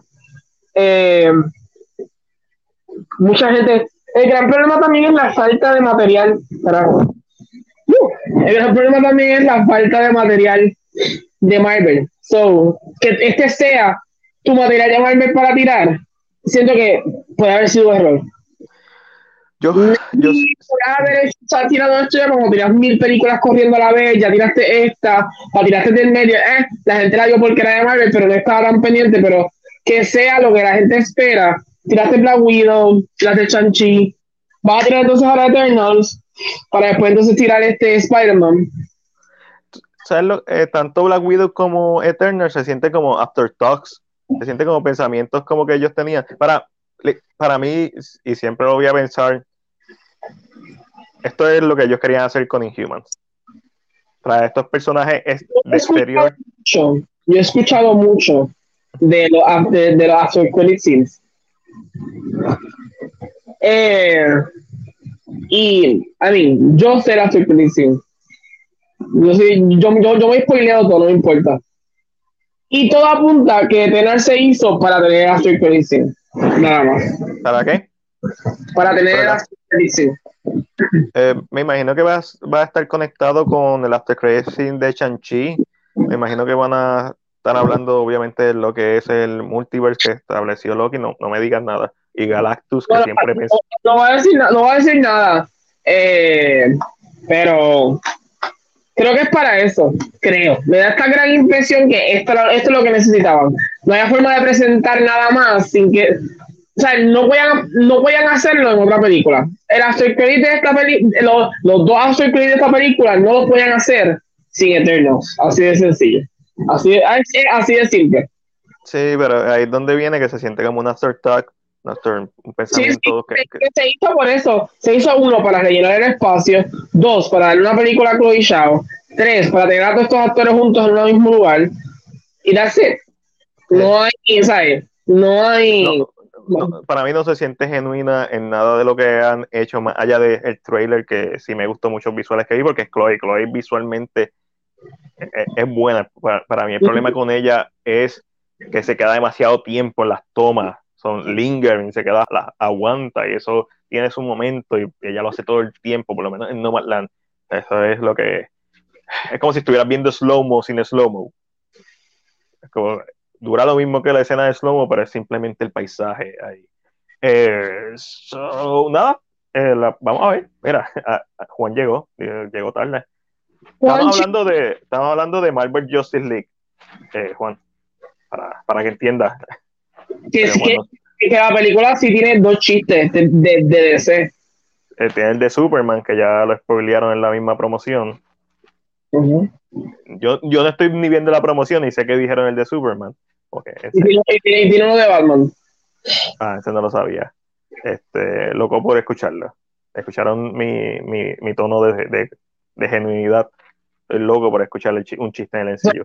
Eso fue lo que escuché. Y, yo he escuchado críticas de gente que siente como que desconectada. Dice, no es por nada, pero como que Chloe está tan desconectada a lo Marvel. No es que lo mencione, es que no era necesario hacerlo. No sé. A lo mejor Chloe lo que quiere hacer es una película de DC. ¿Quién sabe? Este, yo creo que el estilo de ella se presta más para personajes que son un poquito más eh, introspectivos, que tienen algo más que decir. Una de las cosas que escuché que es buena de, este, de esta película, que lo escuché de una manera positiva, es que cuando toca estos temas más filosóficos, pues se eleva, pero el problema es que nunca va 100% esos temas porque sigue siendo una película de Marvel y, y es el mismo problema que tengo con todas las películas de Marvel desde hace dos o tres años, hasta con Chanchi, cuando le está explicando su historia de origen y de momento lo interrumpen en el avión para hacer un chiste pendejo, eso es Marvel, lamentablemente. Esa es la fórmula Marvel. Les gusta o no, lo quieran aceptar o no. No todas las películas sufren al mismo nivel que esa escena de Shang-Chi en particular. Y Shang-Chi se beneficia de que mientras van pasando los minutos logra recapturar al público, como en la primera escena. Pero, bueno, uh, el, el MCU tiene un problema grave en en ser memorable más allá de sus franquicias flags, más allá de las películas Avengers, de los eventos. La gente siempre recuerda una escena. Pero yo pienso que ya el MCU no está tratando de ser memorable. El problema es que. Eh, eh, yo pienso que está tratando de, estar. el problema con esto es que ya estamos llegando al western. Cuando el western empezó a, a fatigarse, y el MCU siempre ha rumorado que lleva ya un par de años fatigándose. Pero ah, una cosa es que uno se sienta fatigado por el volumen de películas que hay, que era mucho, pero la calidad. Y ahora está, el problema no es que el volumen, ahora es la calidad. La calidad de las películas de Marvel ha disminuido. Shang-Chi destaca entre las mejorcitas de Marvel este año. Es la mejor de Marvel este año. Hasta ahora. El martes vemos Eternal. Pero Black Widow fue bien fuerte para mí de verla. En todos los sentidos. En cómo la metieron en la historia. Cómo se siente con un pensamiento random, es como que tenemos que cumplir, tenemos que darle la historia y pues, tenemos que establecer estas cositas para el futuro del NCU. No es una, es como, es como Thor, la película de Thor la de 2010, está porque él va a salir en Avengers, pero genuinamente no tenía una buena historia. La Widow está por, por lo que es eso. Por, no, lo, eso lo debían. Este, y yo espero que Eternal no se sienta así. Espero que me guste, espero que que a lo mejor tú sabes que a veces hay gente que te dice, ah, a mí no me gusta por eso, y tú le dices, no, pero ah, eso que a ti no te gusta exactamente por lo que a mí me gusta. Espero que sea ese el efecto. Que fue el caso de Shang-Chi. Yo escuché opiniones de Shang-Chi que a una gente le encantaba esto y a otra gente, eh, no me gustaba. Pero de verdad, yo no sé, yo siento que ya Marvel está por estar. El problema o el peligro de eso, el peligro entre de que sabemos que con Spider-Man, boom, vamos a explotar eso, tira lo que te ganar en el medio. We don't have. Estamos seguros de eso, porque con Spider-Man el problema igual, volvemos a lo mismo. Spider-Man, eh, No Way, eh, No Way la nueva, eh, Homecoming, sigue teniendo las mismas partes buenas, siguen siendo buenas. Michael Keaton, cuando está en el carro. Homecoming es la primera. sí, por eso. Ya con esta, es como que. Sí, pero eh, a, lo que, a lo que voy es que fuera de escenas, la película en general un poco memorable, que es lo que estamos hablando, que me recordaste cómo empieza eh, Far From Home, que si no me lo recuerdan no me acuerdo jamás y nunca. Sí, Far From Home tiene la escena de misterio, espectacular esa escena, y todo el último acto súper bueno, y sus momentitos, pero cuando los ponemos a ver como piezas cinematográficas, aunque sean de entretenimiento, no tienen que ser ni siquiera artsy farsi, cuando nos ponemos a verlas como películas cinematográficas, son entretenidas, pero no necesariamente un filme que, a menos que no sea súper fanático de Spider-Man, como Eric, de TV, eh, que tú vas a revisitar. Como Eric, Eric siempre me dice, mano, volví a ver la escena final de Avengers Endgame. Está cabrona. Yo uso mic, yo uso el micrófono, o sea, los audífonos. La escena está cabrona, pero es que no vuelve a ver la película. De principio a fin. Eh, eh, es difícil. Esa escena está bien memorable. El resto de la película, ah, al principio está chévere. Eh, y eso es Engen, que es como que que se supone que fuera la mejor película de superhéroes del 2019, 18, whatever. Y no lo fue. Verá, este sucio. lo encuentro raro que los críticos le estén gustando más por ahora Black Widow que fue ok. Pero es que nadie ha dicho que a los críticos le está gustando más Black Widow. José, este, porque vamos a. Yo sé que José se está dejando llevar por Rotten Tomatoes. vamos a Rotten Tomatoes. A ver, Black Widow. Vamos a ver qué dice, espérate. Yo voy a leer las críticas, yo voy a leer lo que dicen las críticas de, de, de no sé. Yo, voy a leer el, el, puntuaje, Black Widow. Rotten Tomatoes, vamos a ver. Aquí está. Rotten Tomatoes. Rotten Eternals. Eternals con 117 reviews. Vamos a ver que tú tienes 117 reviews. Menos eh, versus 435 reviews. Eh, la puntuación de Black Widow, según Rotten Tomatoes, la puntuación de los críticos es 6.9 de 10. Vamos a ver. Y la del público es 4.5, que. Yuck, mal gusto. Eh, Eternal, 6.9. La del público, la del público no existe todavía.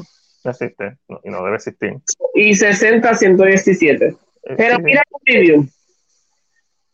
Pero, exacto, pero la diferencia entre reviews es grande. O sea, todavía faltan, no, no son ni la mitad de los reviews. So, cuando tú dices ahora mismo está sobre. Hay que esperar. Hay que esperar a que tenga este por lo menos dos semanas fuera o que tengan la misma cantidad de, de críticas, más o menos para hacer una, comparación real. a lo mejor la semana que viene o la arriba lo podemos, podemos hacer la comparación real de las críticas. ¿Por qué te parece raro? ¿Por qué, a la gente no le puede gustar algo de Marvel? ¿O por qué le puede gustar más Black Widow? A mí me parece ridículo la puntuación que tiene el público Black Widow. 4.5 de 5. O sea, eso es un 9, eso es un, una A. Black Widow. ¿Qué más mierda no puede ser? como película, como, es más, como, como, como pieza de entretenimiento incluso. Este, y ahora mismo Eternals tiene, como en la, lo que mencionaba Diel, a ver, que, a mí no me sale aquí, mierda. ¿Qué estás buscando? Como te sale. ¿Sabes? Que te sale como el, el por ciento, eh, no te sale el por ciento, te sale el número. Ah, le tienes que dar a, José me enseñó, le tienes que dar a, a, la, al tomato, al tomate, tomato, tomato, y se abre. Ah, verdad, verdad. Sí, eh, eh, lo cambiaron. Antes salía y ya. Tiene 6 de 10. Tiene 6 de 10. O sea, está 9 puntos por debajo de Black Widow. Eso hay que ver por qué. Este, pero, pero honestamente, igual Rotten Tomatoes no son las. No son los 10 mandamientos, Rotten Tomatoes no es otra cosa que una sugerencia. La gente no puede dejarse llevar, a mí, Rotten Tomatoes no solo, no, no solo es eso, Rotten Tomatoes, si tú te fijas bien la cantidad de personas que hay, la mayoría, y esto no es porque son blancos, eh, no, aquí no hay, o sea, tú no puedes, Rotten Tomatoes no puede ser tu, tu bread and butter, eh, Rotten Tomatoes no puede ser tu, porque si miras la, la, cantidad de personas que está, sí hay personas, maybe, pero ¿cuántos negritos, ¿cuántos asiáticos puedes tener? ¿Cuántos? So, tú no puedes pensar que ese, esos 200 críticos son la voz del mundo entero, por lo tanto, Tomatoes es una guía. Matías siempre me enseñó que tú sigues a los, a los reviewers que a ti te gustan, no a cualquiera, porque a veces los reviews de este nunca te van a gustar porque no te gusta la persona. So, yo siento que esa ese es el peor error que cometes tú, José, tal vez en fijarte en Rotten Tomatoes. Y mucha gente también que, que ve Rotten Tomatoes y ah, la película es mala porque Rotten dice que es malo. No, o sea, e, está más que demostrado que, mira The Thing, una de mis películas favoritas de todos los tiempos, 1982. La crítica fue asquerosa, la pasaron por la piedra, la película se convirtió en una película de culto. Y años después, muchos reviewers que la masacraron, porque a veces los reviewers están en otra mente, a veces están buscando trending, incluso en los 80. Cuando la vuelven a ver, eh, en retrospectiva, dicen, mano, me equivoqué. A, ti te ha pasado, José, lo más seguro, que una película que tú pensás que era mala y cuando la vuelves a ver te en Este caso, en este caso, nadie está review bombing eternos, todos son críticos. No hay review de público, no hay ningún review de público, todos, y como quieras, si te quieres dejar llevar por eso, 70 son fresh y 47 son rotten. So, que no pensar que ahora la están masacrando Claro, que puede ser que el, problema de Rotten está en esto, siempre estado en esto. Que para mí, puntuación, yo le puedo dar un Rotten, pero cuando tú lees la crítica, solamente le di puntos malos y puntos buenos a la película, pero la puntuación se me fue más por los Rotten. No significa que la película para mí fue como una bomba de que, ah, qué porquería, qué porquería. So, eh, si te gusta un review, léelo. Siéntate, léelo y mira qué está diciendo. No leas solamente el caption, no leas el screen grab que hacen, no leas el, el, el este, el It takes a special kind of movie, anti-magic, to make an entire audience indifferent to the potential destruction of the planet and the elimination of all life on Earth. Eternal manages. No leas el clickbait, que es el título, porque es lo que están haciendo para que tú entres a ese review. Pues no, tú no te, no te creas, esa gente busca que tú entres a ver su review. Ah, no, claro, obligado, sí, este, uno, uno tiene que utilizar tácticas a veces para esto. Una cosa es clickbait y otra cosa es hacer una pregunta genuina. Yo normalmente hago preguntas como que, ¿fue buena o fue mala? Este, ¿por, por, qué no, ¿Por qué me gustó? ¿Por qué no me gustó? En, en el de Antlers puse buena película de horror, mal final. Mira, es lo que... bien. Mira, esto, esto, esto, es lo que yo dije ahorita. Esta es Dan Stevens, de Slate. Dice, Shao, una directora que sus, eh, tres películas anteriores se han centrado en la vida de la, del working class o la, ¿verdad? la, la clase trabajadora rural.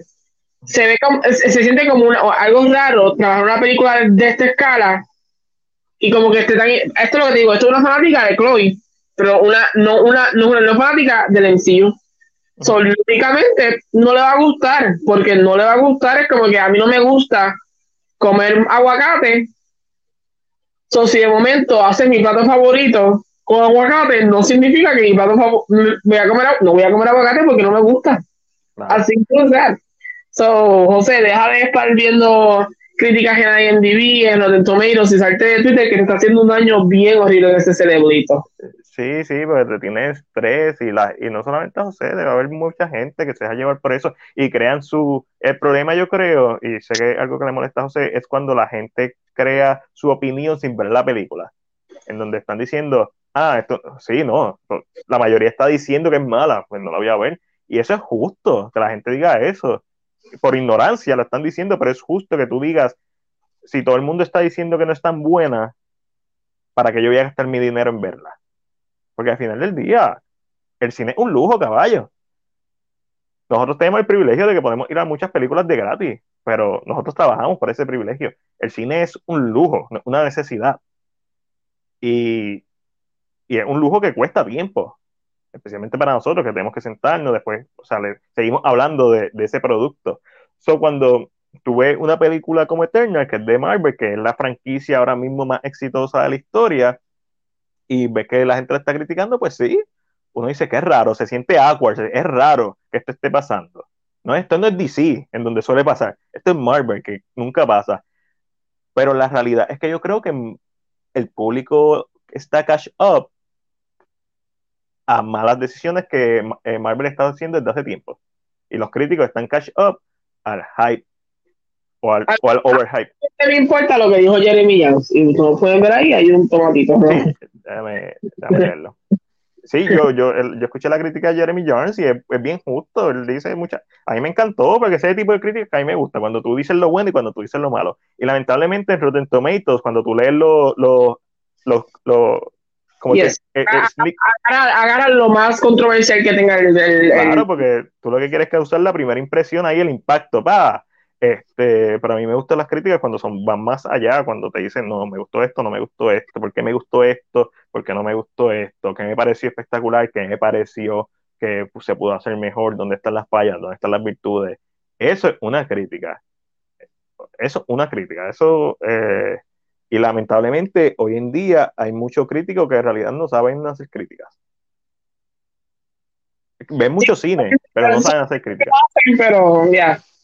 A veces son estas personas que estudiaron para hacer periodismo, ¿verdad? En cualquier lugar y le dijeron, ah, ponte bien película y, y escribe. Y a, mí ni se nota, y por eso es que yo a Rotten no le hago mucho caso. No, no, yo no hago caso a nada. Mira, quiénes son. Es como incluso, yo a Jeremy, a no, claro. O sea, yo, yo tengo ya los críticos que yo por lo menos escucho de vez en cuando yo lo escucho. Eh, últimamente no lo estoy haciendo porque no tengo tiempo para hacerlo, pero yo lo escucho. Pero la opinión de ellos es solamente una opinión para mí. Es, es solamente algo que sigue. Por ejemplo, si Jeremy Jones o Stockman recomiendan una película que yo no he visto y que no está en mi radar, yo la voy a ver. Porque es una película que no está en mi radar. Pero si ellos dicen, esta película no sé si me gustó, la tengo que ver porque hay veces que mi opinión no coincide con la de ellos. Aunque sea un 80% de las veces que coincidamos, el otro 20% no coincido con ellos. Estoy totalmente en desacuerdo. Eso no significa que su review sea malo. Ellos están dando su opinión tan honestamente como pueden. Pero yo no estoy viendo la película para, eh, para, para estar de acuerdo con ellos. Es cool cuando uno está de acuerdo con tus críticos favoritos, con tus amigos. Eso es súper cool cuando opinan lo mismo. Ah, no, eso está, porque es más fácil. Pero también está cool cuando hay una diversidad de opiniones. Y lamentablemente, la gente piensa que Marvel, todas las veces que le toca batear, la saca del parque. Esa es una percepción bien mala de Marvel, que le hace daño, especialmente cuando vemos películas como Eternals, cuando vemos películas como Black Widow, cuando vemos películas como Chachi, hasta cierto punto le ha hecho daño a Marvel porque está la reputación basada en la nostalgia. Marvel no todo lo que da son hits. Sí, en box office hacen chavos con cojones, pero en calidad no todas las películas de Marvel son buenas. nunca, nunca lo han sido. O sea, Iron Man la partió. Eso fue un, un hit, un horror, vamos a decirlo. Pero Iron Man 2 no lo es. Captain America de First Avenger, la gente recuerda selectivamente esa película, no es un hit. El Increíble Hulk, a mí me encanta, no fue un hit para la gente.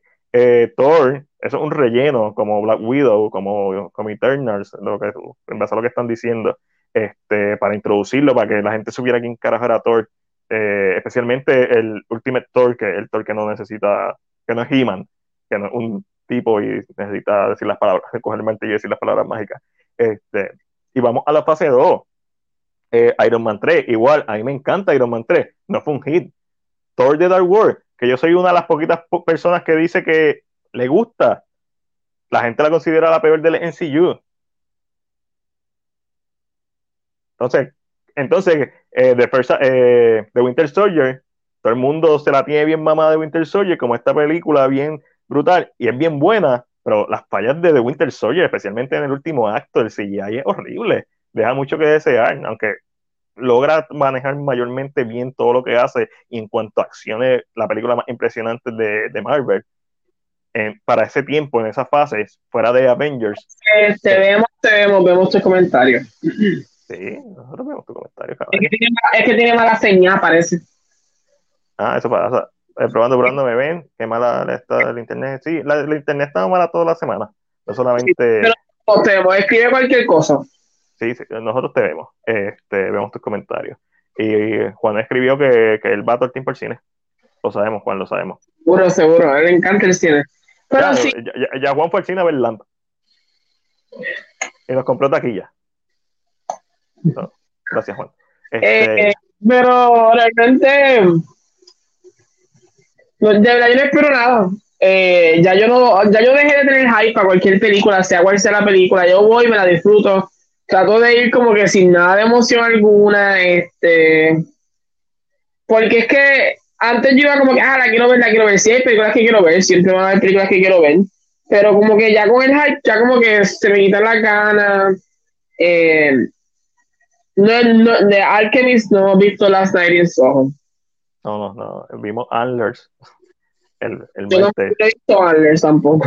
Ah, sí. Tuvimos Antlers el martes. Yo vi Antlers el martes. O te puedo hablar de Antlers. De las Nine Soho, pues la tengo pendiente pa- para el domingo, maybe. He escuchado que es como un yalo. Sí, sí, sí. Siempre, el marketing, siempre los posters son posters bien yalosos. Parecido a Black Lace, Red Lace, Red Lace, Black Dress, someone. Es lo que he escuchado, es lo que he escuchado. Y que el final, Este, igual dice, en 1960, dirigida por Mario Baba, eh, considerada el primer ya. Black Lace, some Lace, Black Lace, Last something like es largo el nombre, eh, pero es exactamente la película que. Eh, pues Eh, escuchado y que el que- pues, mm, es cool lo que escuché. That's the only thing I know. That's the only thing I know of the movie. Blood and Black Lace. Este, Escuchaba que, que tiene un vibe muy parecido. ah, me equivoqué, 1964. Eh, eh, 1960, otro. Que otra película de Mario Baba, que es como que el arquetipo del Yalo. Eh, pero sí, este, Blood and Black Lace es considerada en la primera película Yalo, Mario Baba, se está confirmando, eh, que es el director. Eh, y básicamente es casi el primer slasher porque es el primer asesino con cuchillo que oculta su cara, usa guantes. So, es buena, actually. La película se trata sobre, están en esta desfile de moda y empiezan a aparecer cuerpos de, la, de las modelos y de otra gente que está trabajando. So, eh, es bastante buena y influenció mucho visualmente. eh, después, oh, la película eventualmente influencia a Dario Argento y pues obviamente pues Argento influencia a otras personas, incluyéndome. eh, eh, y, yo soy como que un- una molécula bien pequeña dentro de- del mundo que ha sido influenciado por, de, de manera directa o indirecta por Mario Baba y por Blood and Black Lace. Este, sí, definitivamente tiene eso, tiene cuando tú ves la vestimenta setentosa, los colores, está ahí, está ahí. Cuando tú ves ese tipo de color sobrenatural, de momento con luces rojas y luces eh, verde, violeta, o sea, eso es, eso es ya lo 101. Ok, eso es lo que sé. No sé cuándo la vaya a ver, pero Yo creo que el domingo, si es que salgo de casa el domingo, la veo el domingo. No sé Eh. cómo antes del sábado. Depende ahora, el sábado, el domingo mm, se moldeará a base de mi noche de mañana. este, te voy a decir lo que está ahora mismo en el cine. Eh, recientemente, porque dije, ¿qué hay para ver? Pero es que en verdad ya yo no voy al cine como antes. era Venom, ya la vi. The Last Doom, ya la vi, no le he hecho la reseña, se la tengo que hacer. The Friendish Patch, de eso debe estar en Final. Adam's Family 2, me han dicho que no está tan buena como la primera. Simón, quiero verla, pero Yo no he visto No, Duo. sí, pero tú, tú estabas afuera. Nosotros fuimos a la premier porque eh, hace dos semanas. Eso, por eso, pero que de las que yo no he visto, de las Duo yo no la he visto. Está buena. Eh, todavía no sé si me gusta. Este, gente, ¿vieron la diferencia? De saber cuando algo no necesariamente sabes si te gusta y saber cuando algo está bueno. La gente también como que tiene ese problema. Si algo a ti te gusta no significa que está bueno. A mí me gusta Burger King, No no es significa que bueno. No es bueno. A mí me gusta McDonald's, no es bueno. que vi el trailer. Solamente iría pues para apoyar la producción, la producción. Eso es con, este, con John Manganiello, esa es la de Sofía Vergara, Así que es mexicano. Sí, yo también iría para eso. Pero está la última gira, todavía está dando bandazos, imagino que esta es la última gira. Este, la última gira está ahora mismo en Fine Arts Popular Center.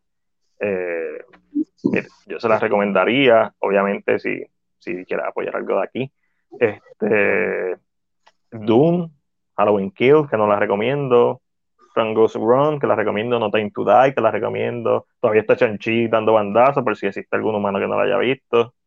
The Last Doom, Ridley Scott, guion de Matt Damon, Ben Affleck. El primer guion que escriben juntos es The Good Will Hunting, con el que ganaron el Oscar a mejor guion. Eh, Good Will Hunting, valga la redundancia. Eh, José, vamos a ser honestos. ¿Tú crees que tú vas a ver Dune en el cine? Cuando Eternals va a estar. Vamos a ser honestos. Sé, honesto contigo mismo. Vela en HBO Max. O sea, eh, wow. Y esto no es malo. O sea, vuelvo y lo repito. El cine es un lujo. José nos escribe, yo ni he visto Shang-Chi, así que, jaja. El cine es un lujo. Pero hoy en día, con, si tienes Netflix, si tienes HBO Max, Disney Plus, hay formas de bandearte. Sí, una, una película que yo te voy a recomendar que veas en IMAX, si tienes la disponibilidad de hacerlo. Hace 13 horas, bueno, 14 horas atrás. ¿Qué pasó? El Kevin Feige dijo lo siguiente. ¿Mm? Bobby, regresa. Eh, los rumores son graciosos porque muchos de ellos no son verdad y, otros son verdad. El peligro está cuando tus expectativas eh, están muy altas sobre una película que va, o sea, como sobre lo que vas a ver en una película. Claro. So, mm, mi gente, te apunta que van las expectativas de. De No Way Home. De No Way Home. Dice, lo, lo, traducí porque es que no puedo traducir esta hora. Los rumores son divertidos porque muchos de ellos son ciertos y muchos de ellos no lo son. El peligro es cuando te metes en el juego de las expectativas de querer que la gente esté entusiasmada con la película que recibe y no decepcionada con la película que no recibe. Sí, el, eh, por eso es que el hype, eh, el hype es nuestro enemigo. Siempre lo ha sido. Ah, que hay veces que el hype y la película van a la par. Eso pasa. Hay veces que, que la película llega y sobrepasa las expectativas de que uno tiene pero la realidad es que la mejor forma de ver cualquier filme es neutral. Por ejemplo, si Ángel, tanto tú como Ángel Serrano, me recomienda una película o yo lo escucho en el podcast eh, y me dice, me gustó mucho esa película, yo la voy a ver, aunque la veo, si él la recomienda mucho, la veo, como, como Titán, que me encantó. Me encantó verla, no necesariamente la película. Me encantó que fuera un film original, que, que una película de o sea, una película en todo el sentido de la palabra, una experiencia cinematográfica que en ningún otro medio se puede hacer. Eso es lo que me encantó. Este, eh, y de ninguna otra forma, actually. Ah, mi, animación está como una película que es perfecta para live action, eh. Eh, pero, exacto, si yo veo que mucha gente la recomienda, si veo que hace ruido, pues uno la va a ver. Y ese es el problema con, con todo esto que ¿Qué es la diferencia? Ok, si todo el mundo dice que es buena, si tú ves como que si el río piedra es porque suena, porque piedra, piedras trae, correcto, si el río suena es porque piedras trae, pues tú la vas a ver con más disposición a que te guste. Si el río está diciendo que es malo, pues uno la va a ver con más disposición a que, le, a que no le guste. Y eso se tiene que, que modular. No, si en mi caso es, si yo escucho muchas cosas buenas, me da interés de ver la película, pero no determina si me va a gustar o no. Yo he visto muchas películas que la crítica la, ama, Son of Pau, yo la vi en el cine, no me recuerdo si la vi contigo, Ángel, sé que la vi con Omi y con un corillo chévere. A mí no me gustó Son of Pau, que ganó mejor película extranjera. a lo mejor, en mi opinión, yo sé que no estoy mal, pero no sé que estoy en la minoría. Eh, a mí no me gusta Drive con Ryan Gosling de este cabrón que tiene un nombre difícil. Este, pero a lo mejor la veo otra vez, pero siempre he dicho que solamente la he visto una o dos veces y no me gustó ninguna de esas dos veces y le tengo que dar una oportunidad después de años sin verla. Eh, y cool, eso está bien. O sea, igual hay películas que dicen que son bien malas, como Venom. La crítica pasó Venom por la piedra. A mí me gusta mucho Venom 1.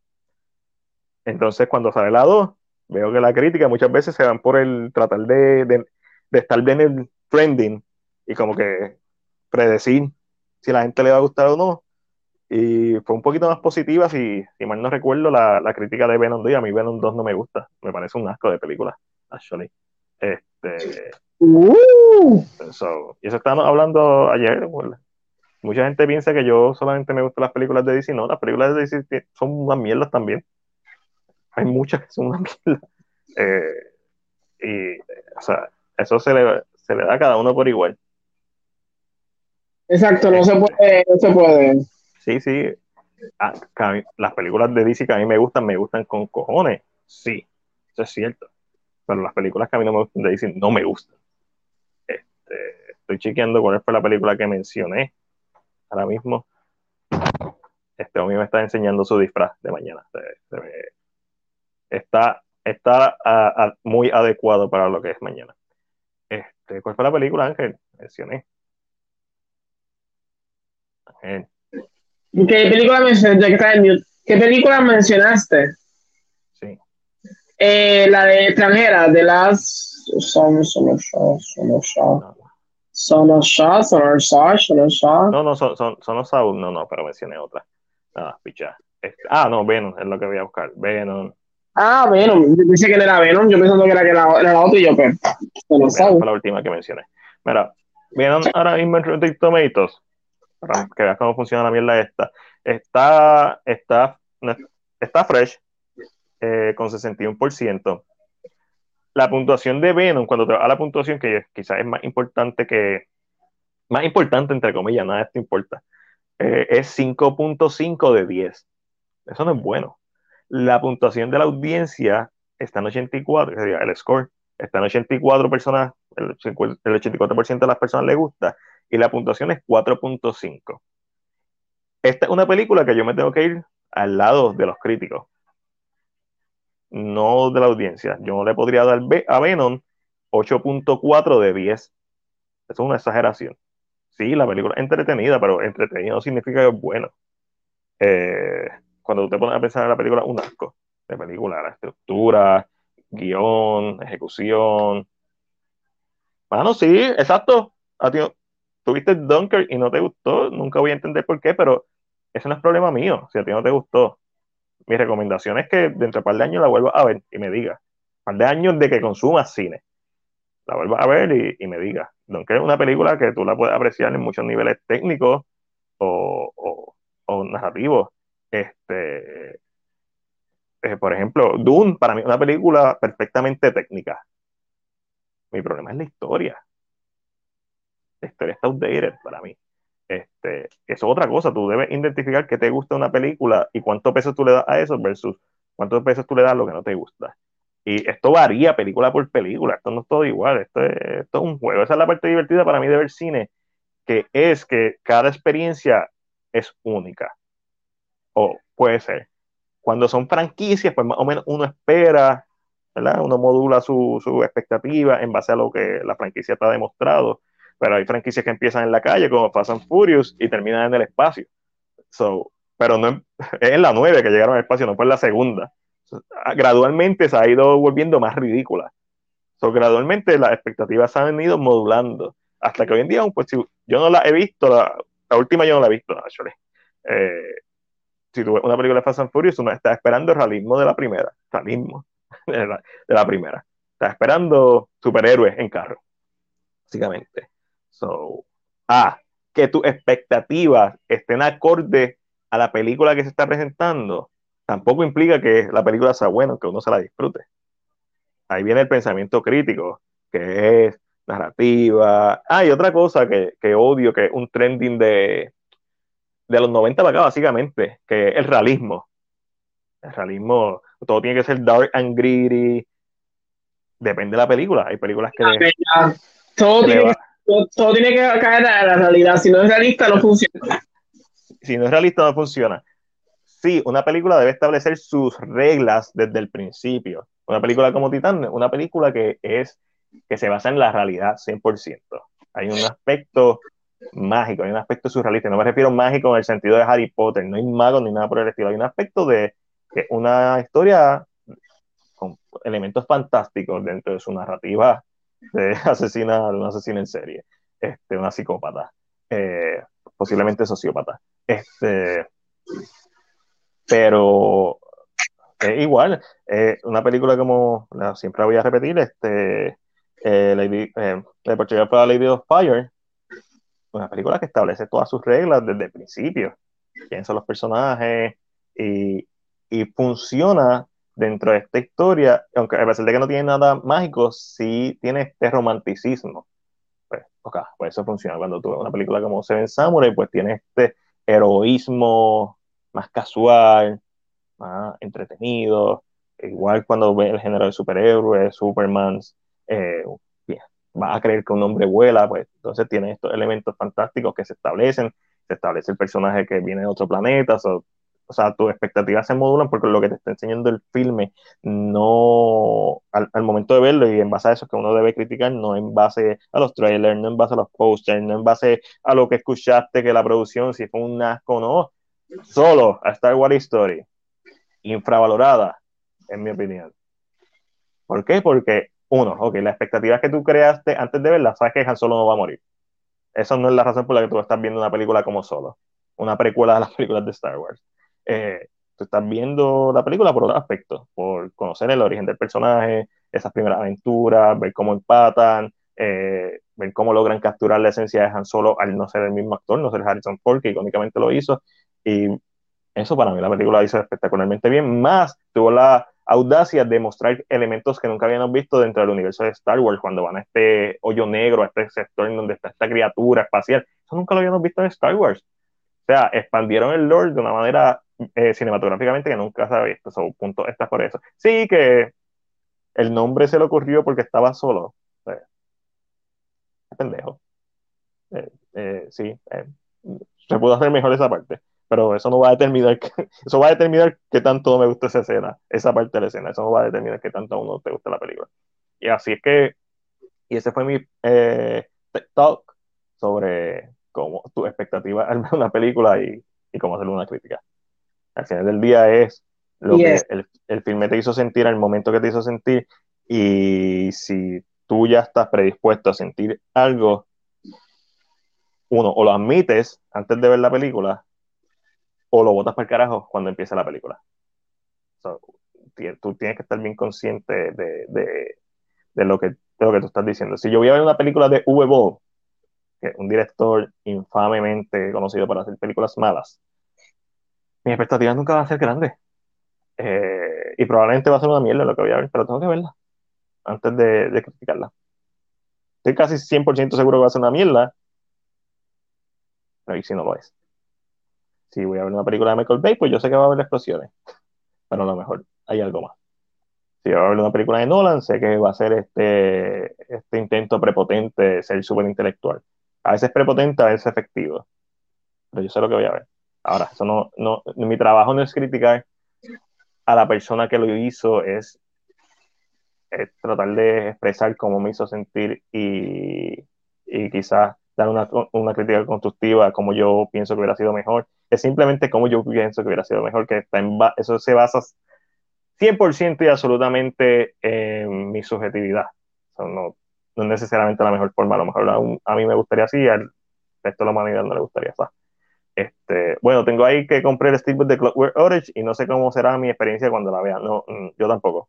Estoy súper curioso de ver cuál es tu experiencia al ver a Clockwork Orange. Súper curioso. Este, yo ni la he visto, yo no he visto Clockwork Orange, yo no he visto, la única película de, la única película de Stanley Kubrick que yo he visto es The Shining, eh, yo no he visto Full Metal Jacket, eh, Lolita que yo vi fue el remake, no fue la de Stanley Kubrick. Yo no he visto Doctor Strange Glove. Tampoco es que Stanley Kubrick hizo un montón de películas. Eh, ah, he visto 2001 Space Odyssey. Esas son las dos películas, The Shining y 2001 Space Odyssey. cuando vea, veo a Clockwork Orange y básicamente veo las más famosas de él. Eh. Eyes a Shot Without whatever. La última que, que terminó Spielberg Este, que era la de Tom Cruise y Nicole Kidman. Tampoco la he visto. He, visto parcialmente esa. He visto parcialmente A Clockwork Orange y, y. ¿Nos cuentas cuando la vean? Pues, Corillo. Vámonos. Estaba estirando el chicle a ver si llegaban a, las dos horas, pero. No puede ir así, yo callado. Uh, sí, no, ya tenemos que levantarnos. Lo enseño como que.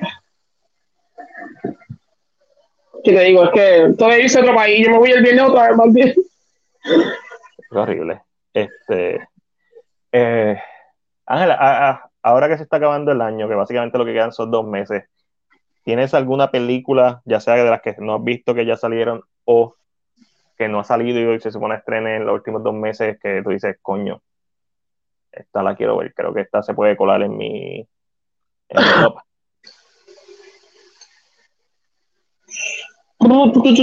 De verdad que no sé. Estoy bien, interesado, estoy bien interesado por Being de Ricardos.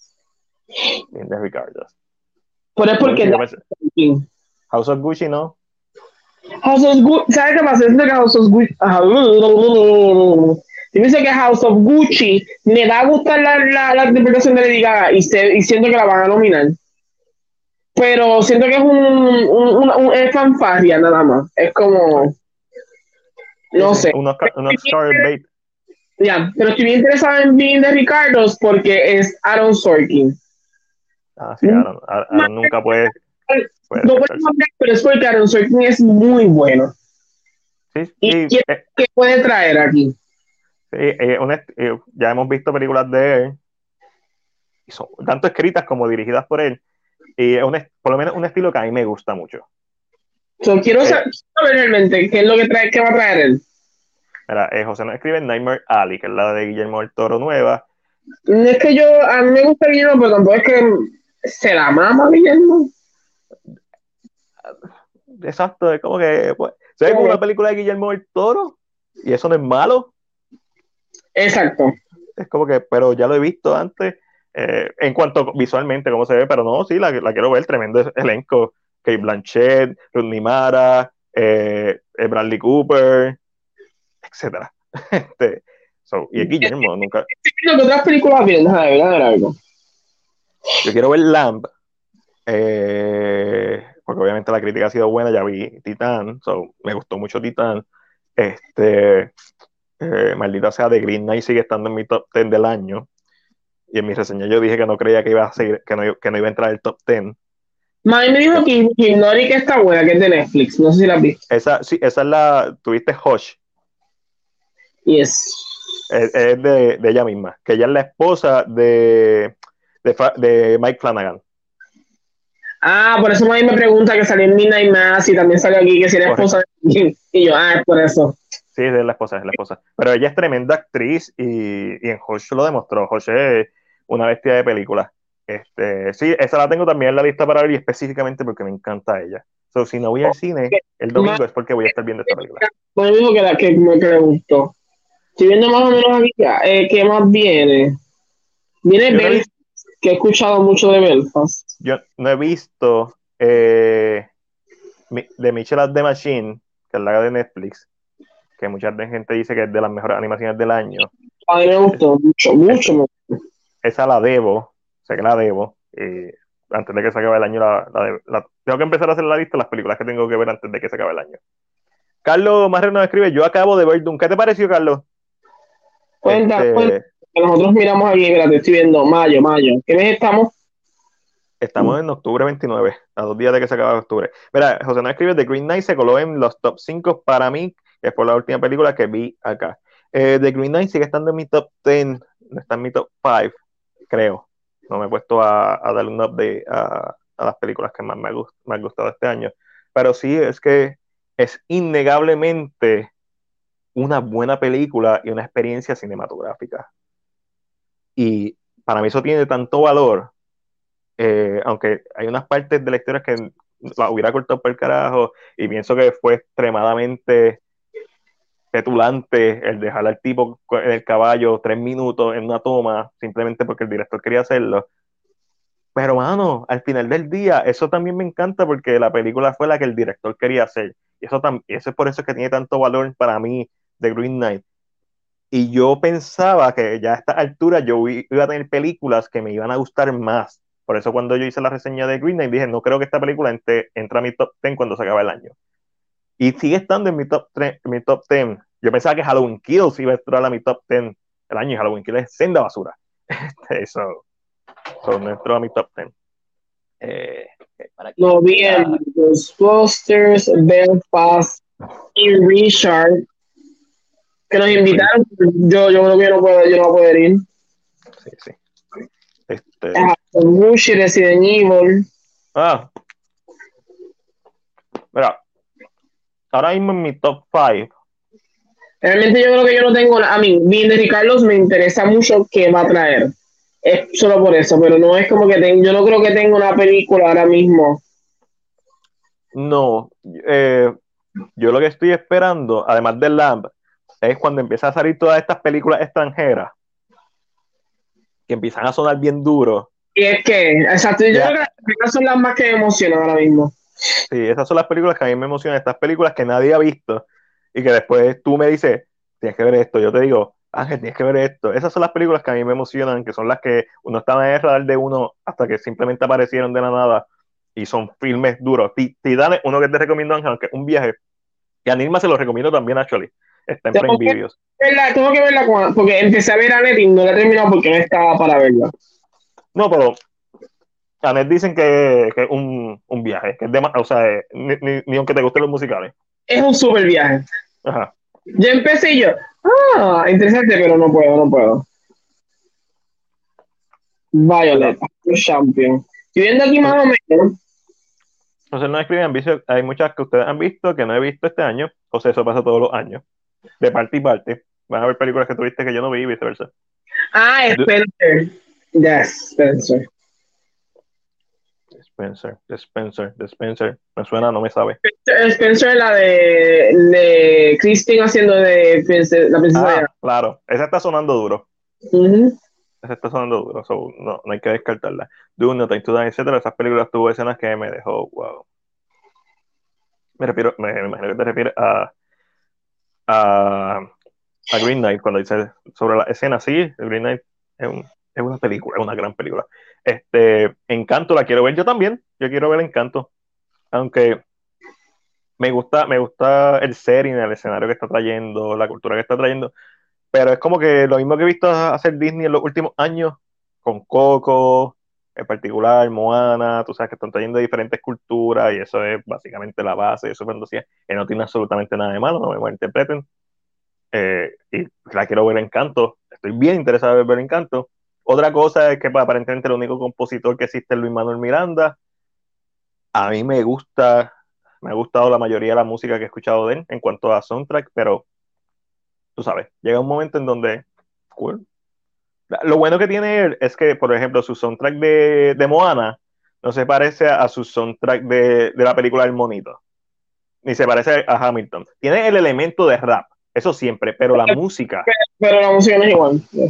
Sí, cuando rapea sí, sí se parece con cojones, innegablemente, porque es su forma de rapear que, que, que es su forma de rapear, punto.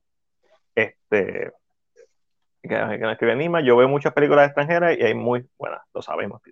A, a, a, veces las extranjeras son muy claras americanas, la verdad. La mayor es que tienen algo diferente que decir también las extranjeras. Traen algo que es como nuevo. Es otra, es otra sensibilidad. Vamos a hablar claro. Y son otras influencias. A pesar de que hay mucho cine que está influenciado, obviamente, por el cine americano. Pero está el French New Wave, que es otro mundo aparte. Y están todas estas películas que son tienen, normalmente tienen algo más que decir porque... I mean, A24 tiene como en común con Joaquin Phoenix. Como en común, exacto. Es eso en las películas que uno de, eh, debería ver. Este, hemos mencionado a Carlos. Obviamente, nosotros sabemos que sus comentarios llegan como dos, un minuto y medio, dos minutos después de que nosotros hablamos. Pero Carlos, estoy esperando que me digas qué te pareció Doom. Sin miedo al guayo. Ángel no lo ha visto, ya yo di mi opinión. Este, puede decir que te encantó, puede decir que no te gustó. Eh, pero sí, esas son las películas que estamos esperando ahora mismo, las sorpresas, las que, películas extranjeras, películas de estudios que han demostrado que son, o sea, que tienen algo más que decir. Por ejemplo, eh, West Side Story era una de mis películas más esperadas del año pasado, ya a esta altura, eh, este, Dune fue por todo el año pasado y parte de este mi película más esperada. Ya una vez pasó tanto tiempo esperándola que pues ya la fui a ver eh, sin ningún tipo de expectativa eh, y creo que por eso me gustó lo, lo, que me gustó. Este, y creo que fui bien justo al decir lo que no me gustó de la película. Mira, José nos da su top 5. Ryan The Last Dragon, Zack Snyder Justice League, The Green Knight, Cruella y Kate. Yo no tengo a Kate, a mí me gustó mucho Kate, pero yo no tengo a Kate en mi top 5. Eh, ni tengo The Green Knight en mi top 5. Cruella puede ser que esté en mi top 5. A mí me gustó mucho Cruella, la tendría que ver nuevamente. Solamente la vi una vez, pero Cruella me pareció muy, mucho mejor de lo que yo esperaba. Mucho mejor de lo que, de lo que debía ser. Este, Ryan de las Dragon, la ves. Hay dos este, películas más que tengo en mente que vi ahora, porque no me recuerdo que eran de este año, Cyrano y The Tragedy of Macbeth. Son las otras dos que creo que vería. Sí, esas esa son interesantes. Este... Cyrano es el musical de este shit del chiquitín. Y de, Tragedy, y, de y de Tragedy of Macbeth, que es con Denzel Washington y Francis McDermott. Sí, eso va a ser, eso va a ser duro. Eso va a ser las actuaciones duras. Sí, ni sé de qué son, pero sé que había escuchado de ellas ya, pero como que son películas que yo creo, y no es que estoy hype, pero que creo que le daré la oportunidad de ir al cine, sentarme, verla.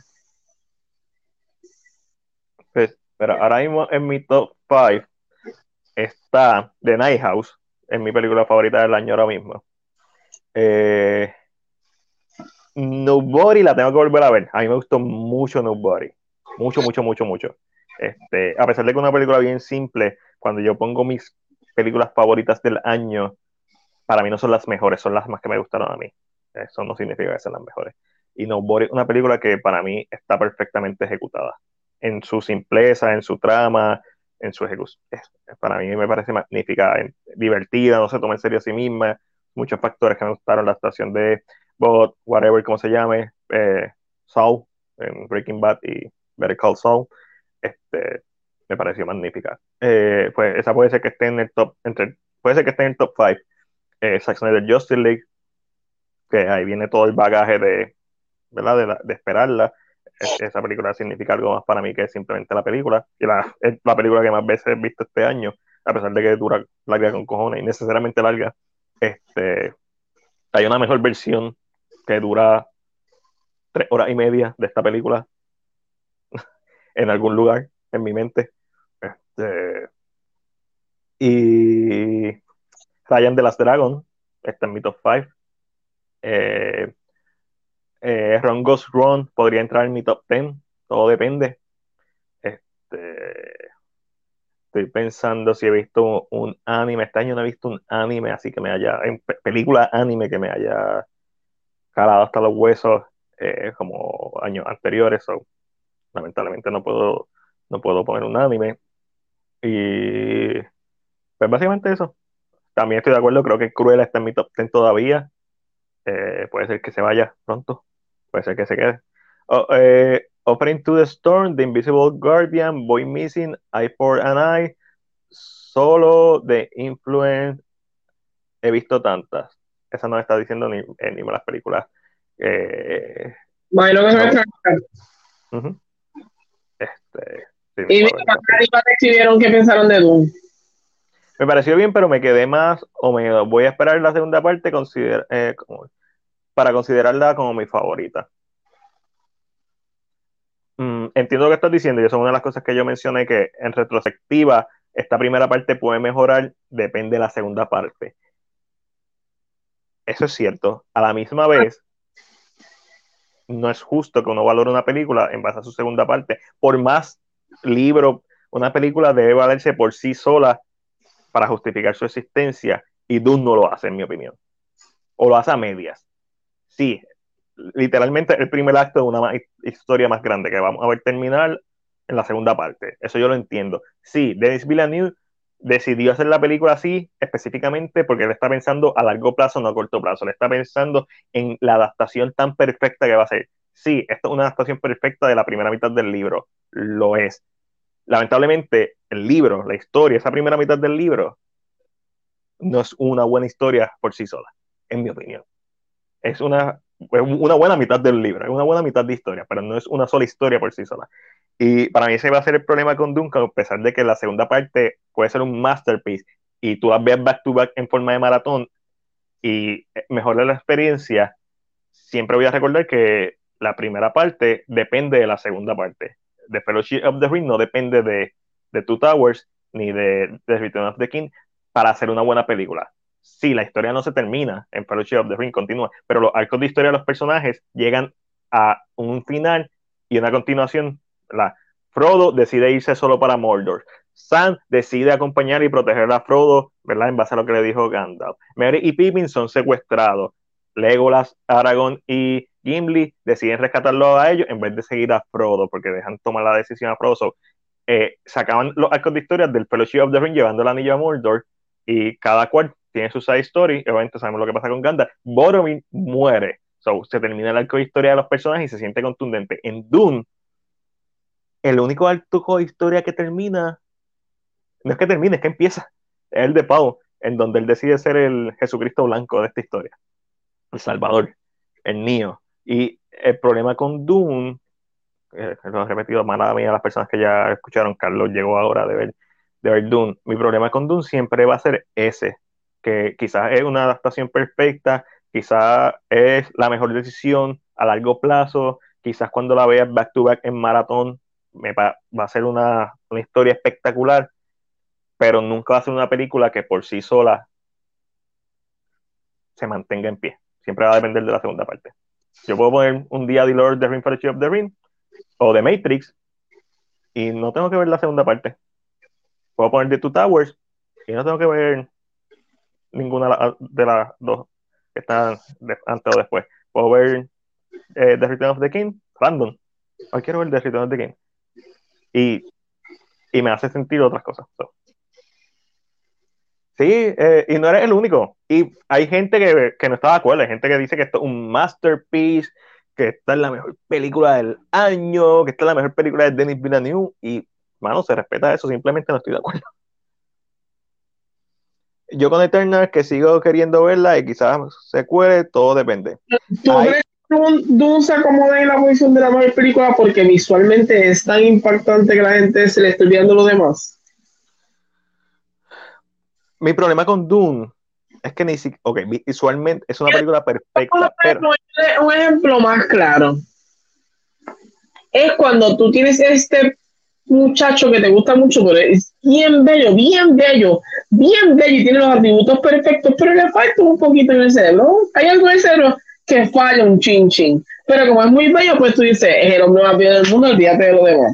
Es dulito. Es que yo tan, tan, siquiera te puedo decir que la película visualmente me gusta este año. Porque es a cosas que yo he visto antes. Blade Runner 2049, a mí me parece mejor película visualmente que Dune.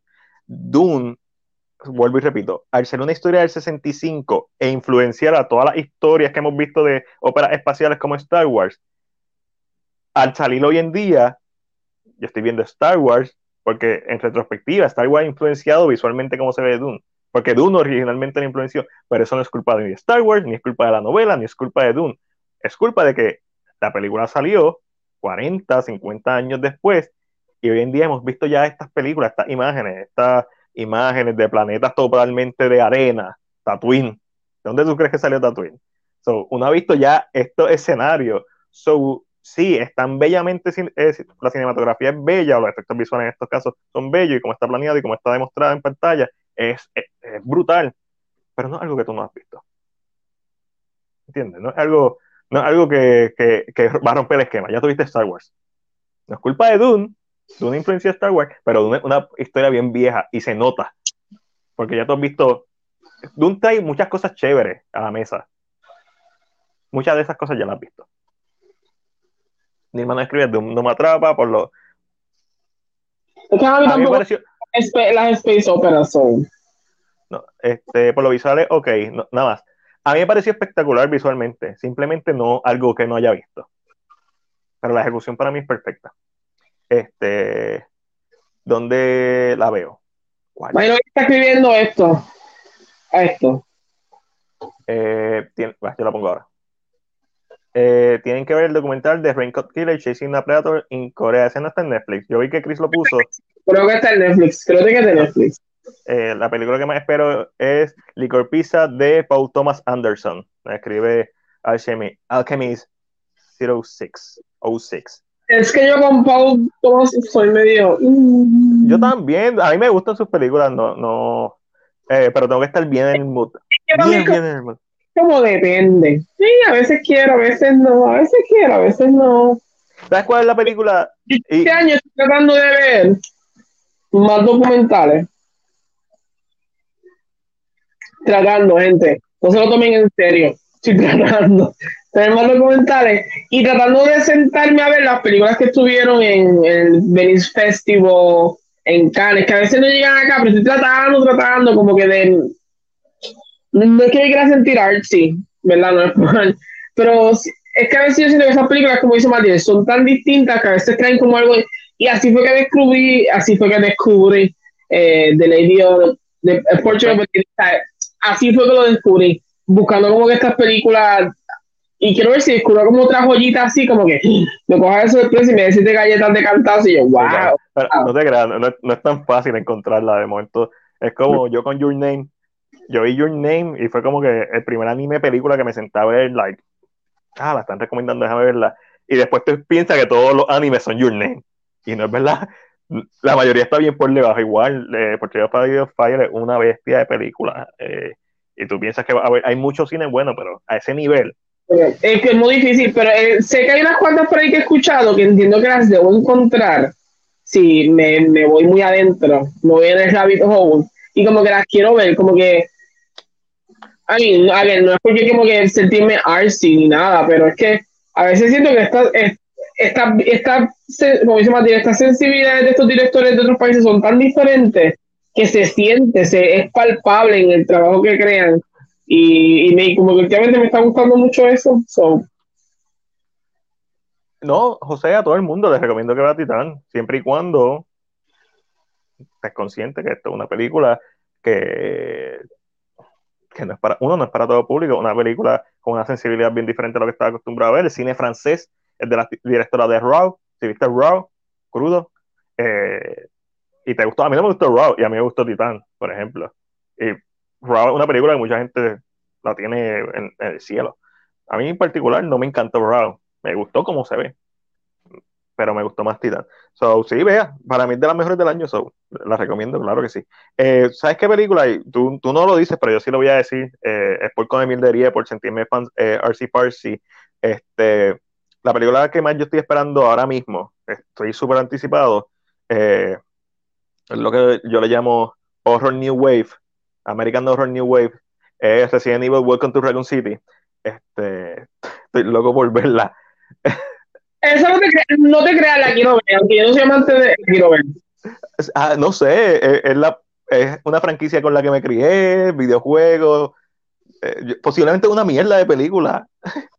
La, quiero fucking ver. O sea, ustedes no se imaginan lo, lo, decepcionado que yo estoy este año con el horror, en todos los sentidos. El, horror de Puerto Rico, el horror estadounidense, no he visto buenas películas de horror. A Quiet Place parte 2, eh. Don't Breathe parte 2, eh, o sea, ha sido bien poco el buen horror que yo he visto este año, sin contar de Night House, que me pareció espectacular. Este, y, y Antlers, que está mayormente buena, Nima Castro escribe eh, si vieron Night Teeth. Eh, Night Teeth. Ah, sí, que la de los vampiros que sale Megan Fox en. Ah, sí, que tiene, tiene. No, no la vi. Eh, me dijeron que no. Creo que fue Christian que me dijo que no le gustó. Alguien me dijo que no le gustó. Eric me dijo que no le gustó, que le gustó más la, la del avión. The Power of the Dog con Benedict Cumberbatch también promete. Power of the Dog. Esa. Y esa estuvo en el, en el Venice Festival. Sí, este, lo que no me gusta de estos festivales son los, los, aplausos. That's kind of true. Este, yo no confío ya ni en eso. No puedo confiar ya en nada.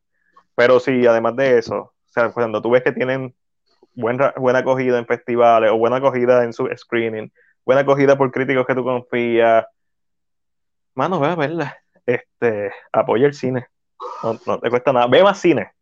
Al final del día, vean más cine. No solamente consuman la mierda americana. Está muy buena. Como lo dije ahorita, a mí me gusta Burger King y McDonald's.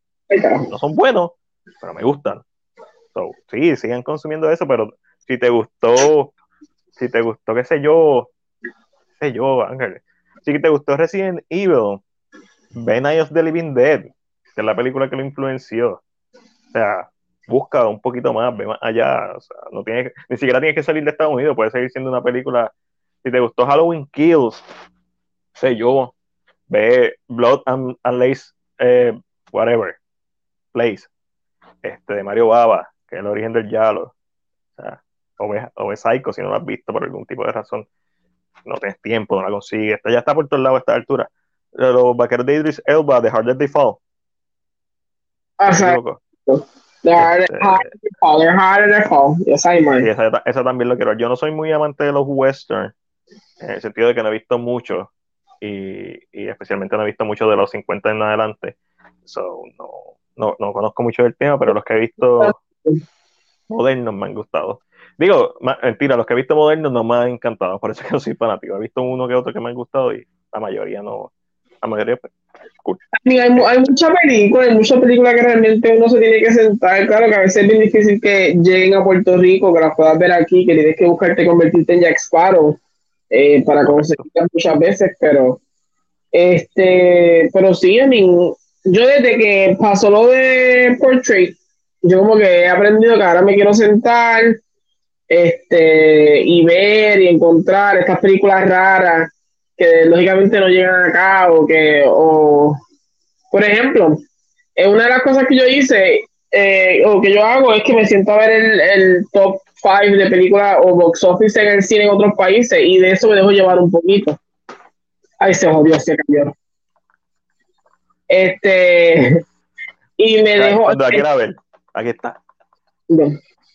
Y, me dejo llevar de eso un poquito, eso es bien interesante, eso de ser la tarea, de verdad, de ser la tarea. Sí, Netflix ahora mismo está viendo muchas películas de otros países, que es muy buena. Como antes. Como antes. Cuando, éramos amigos sin amantes. No vamos a cantar mucho que esto lo tumban. No se supone que si cantamos no nos tumben, se supone que si tenemos la música y no cantamos nos tumben. Este, yo lo que hago es que a final de año y a principio, a final y principio de año, em, eh, vuelvo a darle un update a mi lista en Letterboxd, en donde sea que las tenga, eh, de, de, películas que quiero ver, tengo una lista de chambaras, que son las películas de samurai que quiero ver. Bueno, es que yo intenté Letterboxd y nunca, nunca me atrapó. Está bien, pero yo también tengo listas en papel escritas eh, o notes en algún lugar. Te, estás pidiendo mucho. ¿Tú sabes cómo yo voto papeles? Yo voto más papeles que una escuela pública. Yo, yo tengo un, un, eh, un, documento en Word que se llama To-Do List. Es el To-Do es donde están las reseñas de CinePR, los, em, los episodios de Story Mode, y al final de ese documento están las películas que yo quiero ver. Este, pero no, eh, creo que solamente siempre dejo 20. Como que no, no es todas las películas que quiero ver lo que me faltan por ver. Eso es irrealista. Vas a hacer una lista, si te pones a pensar en cine, este, o sea, desde, en, mi caso, en mi caso en particular, eh, sería desde Metrópolis, eh, de Rain Singer, si me pongo a hacer una lista realista por año, va a ser imposible hacerla. So, películas que yo sé que son realistas, que realísticamente me interesa verlas. Eh, y siempre trato de dejar como 20 películas y, ok, vi una, pues déjame eliminarla. Si pasa mucho tiempo y la he tenido a mí la oportunidad de verla y no lo he hecho, o sea, si pasan un par de años, también la elimino. Como esta película yo no la voy a ver. Este, ahí donde tengo clásicos que no he visto, como Casino, que la tengo, Casino está ahí, aquí, está Casino y no la he visto. Este, que yo creo que es de las únicas películas de Martin Scorsese, así que quiero ver esa y, y la de, eh, ay Dios, la de eh, Bob, que es de comedia, que es de donde salió Joker, además de Taxi Driver. Este, ya se me olvidó el nombre. Eh, pues, y así, pero en realidad yo lo que tengo una lista de muchas películas japonesas que ver. Está mi, lista. Y me interesa hacer una lista de películas de los 50, de sci-fi de monstruos y extraterrestres de los 50 como Den, de Team Death Outer Space, que es la primera de Team, y, todas este, y todas estas películas así sci-fi, que fue la revolución del sci-fi eh, este extraterrestre espacial. estoy de acuerdo con Alchemist 05, 06, mala mía, ya estoy cansado de Alchemist. Letterboxd es lo mejor. A mí me encanta porque... Yo intenté, mi mente no me permitió. No sé cómo lo yo. Ah, ahora, mismo si yo comparto, lo puedo hacer aquí. Mi Letterboxd, yo tengo abierto Letterboxd siempre. Sí, siempre cuando estoy haciendo los podcasts. Y tengo My Diary, y eso es lo que me gusta del Letterboxd, que mantengo el, Diary este, al día. Yo, yo, no, yo no, yo no brego con Letterboxd. Y eso que tengo cuenta. Sí, eh, y me gusta también este, está la lista, list, que está en la lista aquí disponible, ve. Aquí yo tengo mi top 21 del 2021, list in progress, Fear Street top 3, esto fue una lista específicamente que hice para Fear Street, Yalo Italian Horror, que una de las cosas que esta lista no es de todas las películas que he visto, se dice 80, pero son las películas que quiero ver de Yalo. Y me meto aquí, eh, tengo un 26%, he visto más que 21, 21 películas de 80. Eh, y, así es como yo trato de, por lo menos todos los años, ver una cantidad de, estas películas. Godzilla Movies son 30 y pico. He visto la que la mayoría del mundo ha visto. Best Movie 2019. Best Anime Movies of eh, de los 2010. ¿Lista están hechas por ti? Ah, sí, tú puedes hacer lista, sí. Ah, no, amigo, tú estás bien al. Fuck that. Yo, yo no tengo tiempo estar haciendo listas. No, no, no, no, no, no, no. Uno siempre tiene tiempo. Uno tiene tiempo para lo que quiere. No, no, no. Ay, yo no puedo hacer lo que sea. No, no, no, no. Porque ahora a hacer. No, no, no, no, no, gracias. Estoy oyible. Mira, esta es una lista que, que yo creo que no he visto casi nada.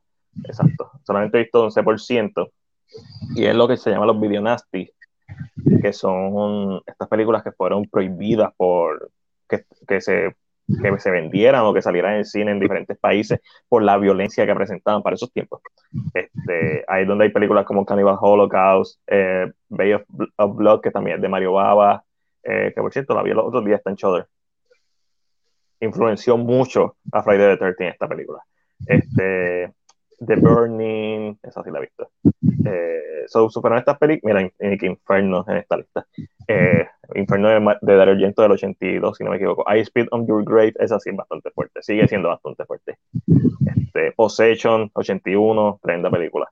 Eh, Snuff, que es un, Snuff film. So, son estas películas que prohibieron porque eran ultra violentas para esa época y, y pues estuvieron muchos años en donde, y algunas todavía están. La, películas que tratan de Navidad, pero no son de Navidad. Películas con su especificación. Way too much.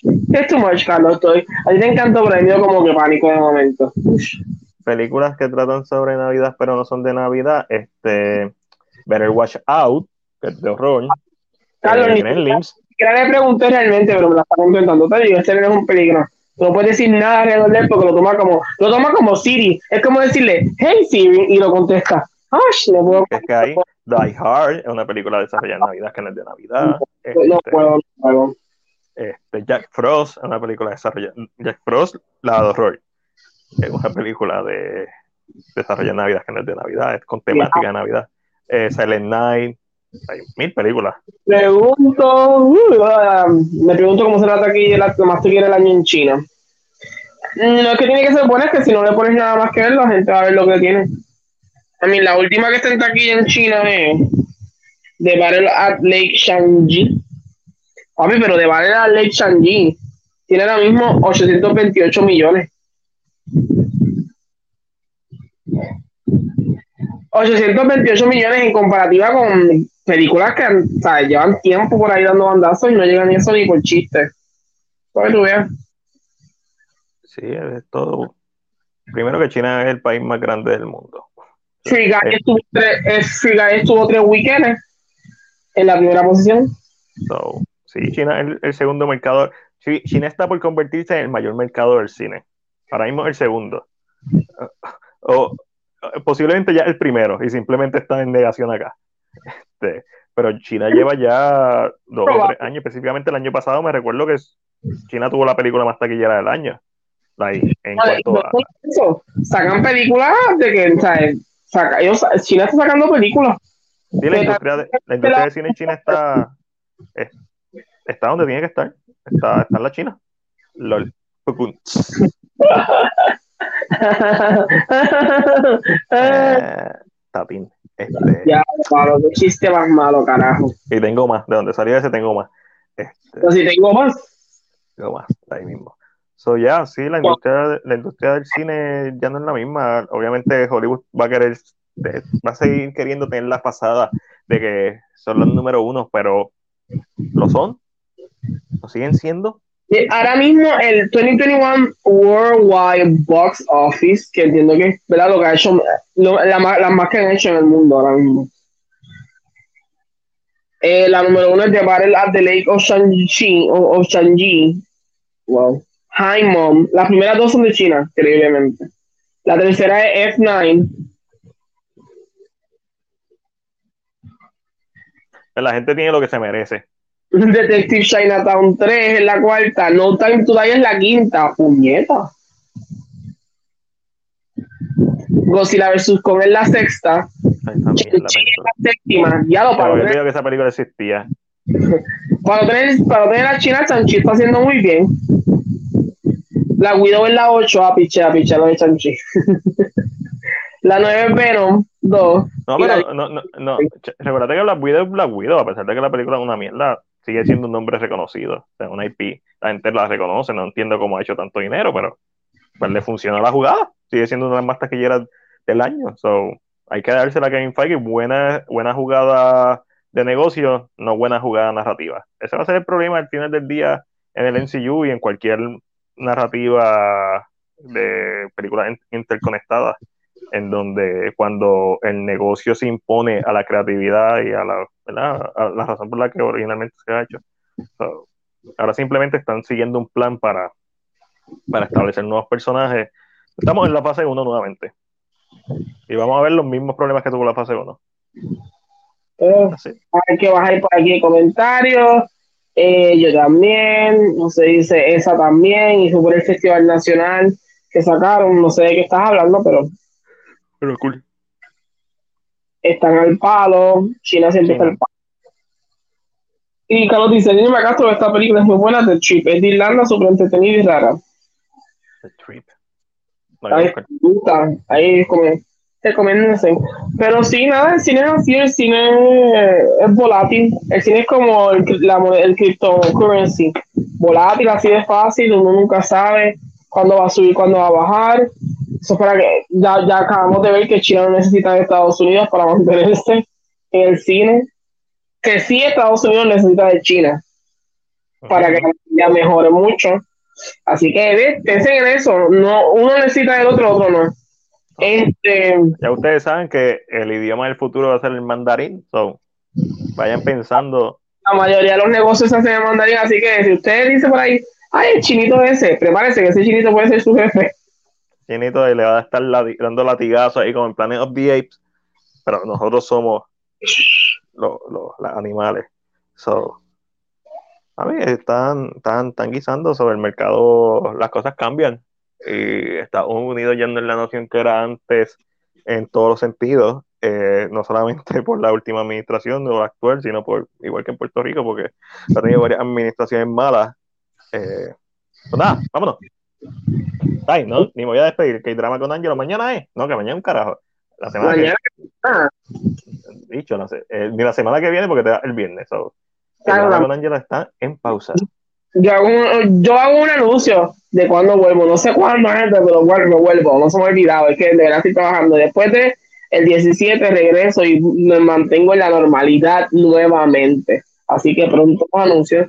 Eh, hoy por el primer están viendo el close-up. Este, estoy todo, son para que vean mi cara. La arruga. Tengo que ver si me levanto temprano mañana, que lo dudo, este, para grabar reseñas, que tengo que grabar esta reseña que la hice y no la, y la, tuve que borrar porque el audio se escuchaba horrible. Eh, y, los audios últimamente se me están escuchando horrible, pero esta, esta botó la liga. Entonces tengo que volver a grabar la reseña de No Time to Die, quiero hacer la reseña de Army of Thieves, quiero hacer la reseña de, eh, de Last Duel, quiero hacer la reseña de Run Goes Wrong, so tengo que sacrificar dos de esas películas para no hacer la reseña. Este, y. y, haciendo reseñas cortas en la guagua. No, eso no, no, eso no se puede.